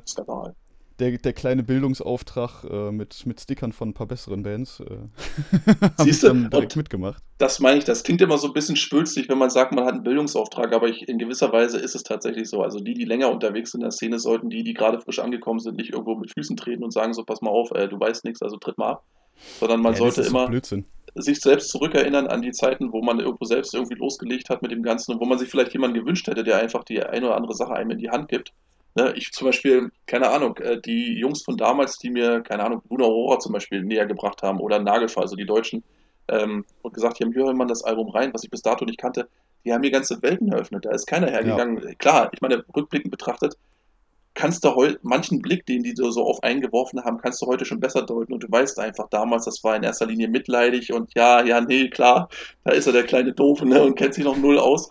Aber Also- in dem Moment da tatsächlich hinzugehen und zu sagen, hier, nimm mal das, hör dir das mal an und dann sag mir mal, was du davon hältst, das ist immer der bessere Weg, als wenn du sagst, so pass mal auf, äh, ja, zieh mal ab mit deiner Scheiße. Weil dann könnte es tatsächlich sein, dass er sich dann nie weiterentwickelt und vielleicht tatsächlich auch so Bands wie Sabaton zum Beispiel kleben bleibt. Und das ist ja dann die Also- richtige Trage. Weißt du? Also als ich damals, als ich damals freudestrahlend mit meiner ersten gekauften CD zu meinem Bruder angekommen bin und ihm die präsentiert habe, da äh, der Blick war halt auch göttlich. Das war die äh, Dawn of Victory von Rhapsody. Ha, die ist gut. Ich habe ich hab's mir tatsächlich äh, letztes Jahr nochmal angehört und ich muss sagen, meine Fresse ist das ein Kitsch, aber irgendwie ist es ja schon cool. Du, ich muss, ich muss nicht das Ding, also ich höre mir heute Rhapsody auch immer noch gerne an, weil das auch so ein bisschen Teil meiner Sozialisation war. Ich muss danach immer mit Transylvanian Hunger klar spülen, aber ich höre es mir immer gerne an. Also so ist es Ja. nicht. Ne? Also hinterher brauchst du auch wirklich äh, irgendwas richtig schön Stumpfes, dass du mal wieder so ein bisschen äh, in der Spur läufst. Aber äh, rein die, von der Komposition her und vom Sound her und von der Art und Weise, wie sich Leute einfach hingesetzt haben und sich solche äh, Bombast-Dinge ausgedacht haben, das nötigt mir selbst heute noch Respekt ab. Und ab und zu geht dann auch mal die Faust nach oben und du denkst so, oh Mensch, das ist gutes Zeug. Ne? Ja. Ähm, machst du natürlich zu Hause und yeah, Ja, genau, richtig. Dragon Flame, yeah. ah, schön, ne? Und dann, dann, dann, ja, ne, aber wie gesagt, es geht auch alles schlimmer. Du kannst genauso gut auch irgendwo in Emskirchen sitzen und dann irgendwo kleben bleiben auf dem Scheiß. Und das will eben auch keiner. Ne? Deswegen, richtig. Gut, wenn wir jetzt ja schon bei den äh, Künstlern sind, die uns so beschäftigen, können wir ja jetzt auch zu den Alben kommen, die wir vorschlagen die Woche. Ja, Und äh, da hat unser Gast natürlich wieder das Recht des ersten Vorschlages. Also Gerald, welches Album rotiert bei dir aktuell? Und warum? Ja, nee, da, ähm, da muss ich kurz überlegen. Also ich habe, äh, ihr habt ja gesagt, äh, nur ein Album, deswegen wird es das ein bisschen schwierig für mich. Ich sag mal so, ähm, was ich mir jetzt kürzlich irgendwo zu, äh, nach Hause geholt habe, waren irgendwo so, äh, eigentlich waren es zwei Sachen. Wenn ich jetzt mal aus Deutschland irgendwo was ranholen möchte, dann wäre es jetzt irgendwo das neue Album oder das erste Album von äh, einem, einem Projekt hier oben aus dem Norden namens Cold Earth. Äh, die haben jetzt gerade auf äh, Soul oder Deviant, das ist so ein ja, so ein kleines Doppellabel hier aus unserer Region, aus MacPom, die ja, sich viel mit diesem Zeug beschäftigen, also viel mit äh, dieser Underground-Schiene, also wirklich Underground vom Underground und also wirklich ein hochrespektables Label, das ich auch jedes Mal feiere, wenn die was Neues an den Start bringen. Und die haben jetzt gerade mit Code Earth äh, Your Misery, My Triumph ähm, Debütalbum an den Start gebracht, was einfach der totale äh, Judas Iscariot Worship ist. Also du hast da diese klassische Anfang der 2000er ähm, US Black Metal äh, Schiene, die sehr rau ist, sehr schnell, sehr riffbasiert, weißt du, aber auch mit melodischen Einschlägen. Und dieses Feeling ist einfach total da. Also es gefällt mir unglaublich gut. Äh, parallel dazu habe ich auch gerade ähm, hier von Kringa, die haben wohl, ist, ich glaube aus der Schweiz oder Österreich ist das so eine Band. Ähm, die haben gerade, da habe ich mir gerade diese Total Mental Desecration heißt die, das ist so eine 10 Zoll, nach Hause geholt. Das ist so eine Band, die äh, so einen leicht punkigen Einschlag haben in ihrer Mucke. Die haben auch so einen leichten Anarcho-Charme. Das heißt also, hin und wieder sind sie ganz klassisch Black Metal und dann haben sie immer wieder so ein richtig schönes Punkgriff drin, was mir unglaublich gut gefällt. Geil. Wo ich dann denke, so, meine Fresse, jetzt, jetzt rockt aber auch einer mit der Gitarre wirklich auf den Kniekehlenhöhe, weißt du? Also, das, das, das ist richtig gut. Ähm, und so als Klassiker, den ich mir auch gerade so noch irgendwie, wo ich gedacht habe, oh Mensch, da hat endlich mal einer eine vernünftige Vinyl-Version von gemacht, ist die äh, Ancient God of Evil von ähm, Unanimated. Die ist jetzt Mhm. endlich mal als vernünftiges äh, Vinyl erschienen. Äh, geht voll in diese Melo-Schweden-Death-Metal-Richtung. Ähm, also so äh, Stichwort Dissection und äh, Necrophobic. Und das war ein Album, das äh, lief auf, äh, oder war irgendwie auf so einem kleinen skandinavischen Label irgendwo jahrelang als CD vergriffen unterwegs und haben sie vor ein paar Jahren mal jetzt irgendwo so ein paar Bootlegs rausgehauen, wo sie einfach nur das CD-Artwork hochskaliert haben, was völlig behindert aussah, aber die Leute haben es halt trotzdem gekauft, weil es das Ding einfach nicht auf Vinyl äh, gab. Und jetzt hat sich, glaube ich, Century Media endlich mal die Mühe gemacht und vernünftige Gatefold-Version mit einem äh, Beileger, mit Liner Notes und hast nicht gesehen und vernünftigem Sound rausgehauen. Das Album ist ein Killer. Also äh, Live Demise ist der Einstieg. Das ist ein, das ist ein Song, den, wenn du den als erstes am Tag hörst, dann hast du garantiert den Rest des Tages auch noch was davon. Weil den kriegst du nicht aus der. Rübe raus. Und das sind so, ja, das sind so die drei Dinger, die jetzt ganz am aktuellsten irgendwie bei mir äh, reingeschneit sind. Wo ich sage, so, da habe ich mich auch mal wieder richtig drüber gefreut, so als Fanboy. Das zum Thema ein Album. Und welches sollen wir dann veröffentlichen über unsere sozialen Medien? Also über die sozialen Medien würde ich wahrscheinlich Cold Earth gehen, äh, machen, weil der Rest irgendwo läuft schon. Das ist, äh, die, die haben ja schon ihren, ihren Fame, wenn du so willst. Es ist kein Werbeportal. Es ist Nee, kein du, das- Werbeportal. nee, ich gehe ja immer, sieh mal, du darfst nicht davon ausgehen, mit wem, äh, darfst nicht vergessen, mit wem du hier redest. Ich bin ja natürlich jemand, der äh, das möchte, dass neue und gute Musik irgendwo auch ähm, Mhm. von den Leuten irgendwo beachtet wird. Und äh, scheiße wäre es nur, wenn ich die persönlich kacke finden würde und dann in dem Moment einfach sagen würde, oh, äh, ja, ja, hört euch das mal trotzdem an, weil ich kenne den Typen dahinter, weil das wäre asselig. Das lassen wir mal lieber. Nee, aber Cold Earth ist so ein Ding, da habe ich, ähm, als ich die ersten ähm, Audiodateien darüber geschickt bekommen habe, noch bevor die CD überhaupt fertig war, habe ich gleich gewusst, oh, das ist genau, genau up my alley, wie man sagt, das ist genau mein Ding. Ähm, das ist gutes Zeug und wer auch immer so ein bisschen diesen, diese traditionelle Schiene, äh, eigentlich ist es ja kurios, weil es eigentlich auch so gesehen ähm, kein, kein es hat keine wirklich eigenständige Note. Es ist nicht so, dass du sagst, oh, das, die Band, die macht aber was besonders neu oder eigenständig jetzt. Hin und wieder kann ich aber auch wirklich darüber hinwegsehen. Also es gibt so Tage, wo ich sage, weißt du was, wenn hier eine Band einfach nur das Feeling von der Zeit einfängt, dann komme ich damit klar. Nicht die meiste Zeit, aber zumindest hin und wieder mal. Das kitzelt dann so ein bisschen meinen nostalgischen und da, da gehe ich dann auch gerne mal mit. Also Cold Earth auf jeden Fall antesten. Super Album, von vorne bis hinten. Jetzt haben unsere Hörer auch einen kleinen Eindruck von einem großen Herzen äh, gewinnen können. Steff, kommen wir mal zu deinem Album. Zu deinem ersten. Wie viel hast du eigentlich diese Woche? Ich habe zwei Stück. Ich bin erleichtert. Also so viele, so viele sind es dann auch nicht geworden. Ähm, bei mir kam auch wieder was Altes hoch und zwar die. Ich, Klingt gut. das, Das ist am Sonntag falsch, öfter so. aber ja. ähm, steinigt mich nicht, wenn ich es falsch ausspreche. Und zwar die Festele Pamintului von Negura Bunget. Oh, äh, ja, Negura Bunget habe ich verstanden. Ja, siehst du? ich auch. ähm, für alle, die es nicht kennen, das ist ziemlich rauer, progressiver Folk-Black Metal aus Rumänien. Ähm, ich kam erst sehr spät mit der Band klar. Ähm, tatsächlich tragischerweise durch den Tod des, des Schlagzeugers äh, vor ein paar Jahren dachte ich mir, na komm, jetzt hörst du die doch nochmal an. Und dann haben sie auch irgendwann gezündet. Zumal, weil ich, äh, weil ich zu der Zeit ähm, auch noch auf dem, auf dem Roadtrip in der, in der Eifel unterwegs war, so ein Wanderurlaub.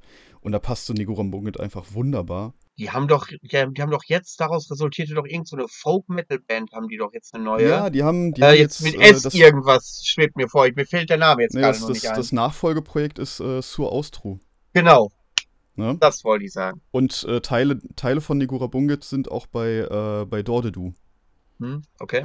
Ähm, ja, genau. Ja, ja.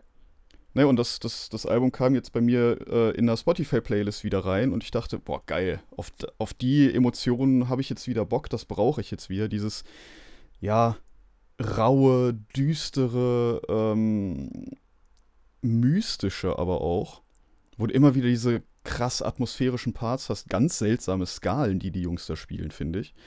Ähm, aber dann auch wieder so ein, so ein Black Metal-Gehacke drin.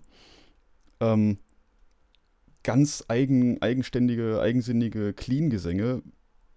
Das kommt schon echt gut. Aber ich finde, da brauchst du halt die, die Atmosphäre für, beziehungsweise die Stimmung für. Das Aber wenn weiß- du drin bist, dann hast es. Also ich kenne es nicht, ähm, so wie du das beschrieben hast, werde ich es mir auf jeden Fall mal anhören. Das könnte Mach das mal. tatsächlich was für mich sein, ja. Also ich, ich finde, du musst da wirklich reinsteigen in die Musik, weil es ist keine leichte Kost. Ja. Was hast du denn als erstes? Ja, jetzt werde ich ein bisschen euphorisch, weil ich glaube, dass ich mein Album des Jahres Stand jetzt entdeckt habe.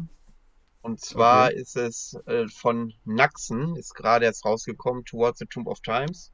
Mhm. Ist so ein bisschen im Geist von Ulta, von äh, Sun Worship, von Vigedot.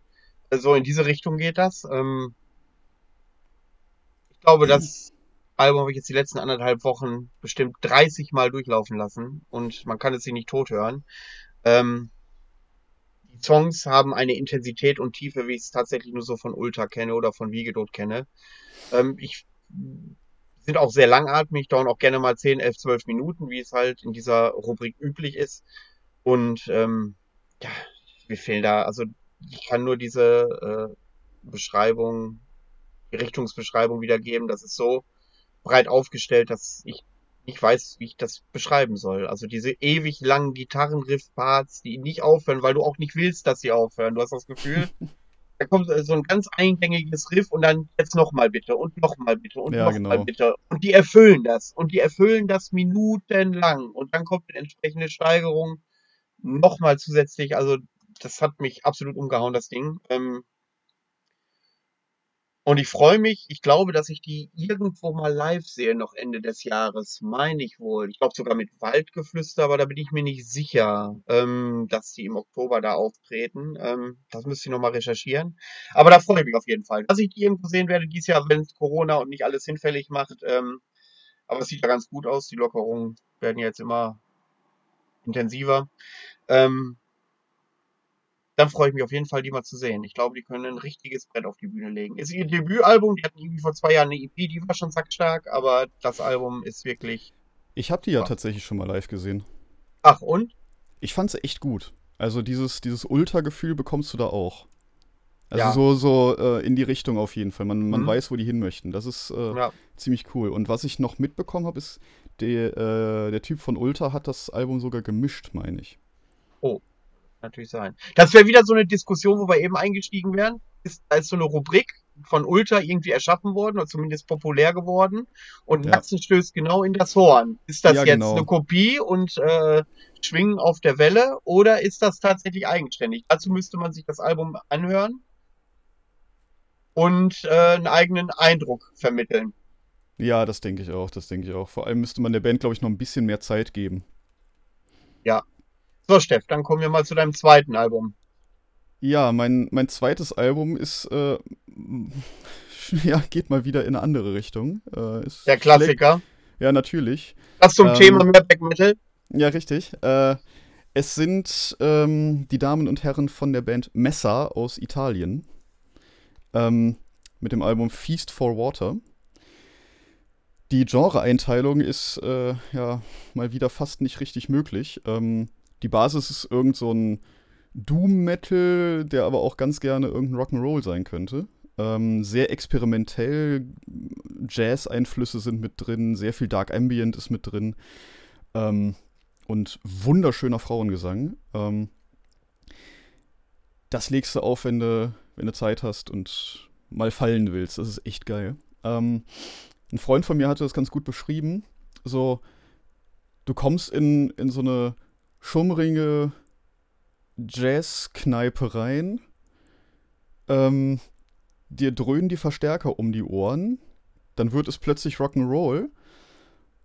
Und nach einer halben Stunde kommt ein 2 Meter Muskelpaket durch die Tür und der will Stress.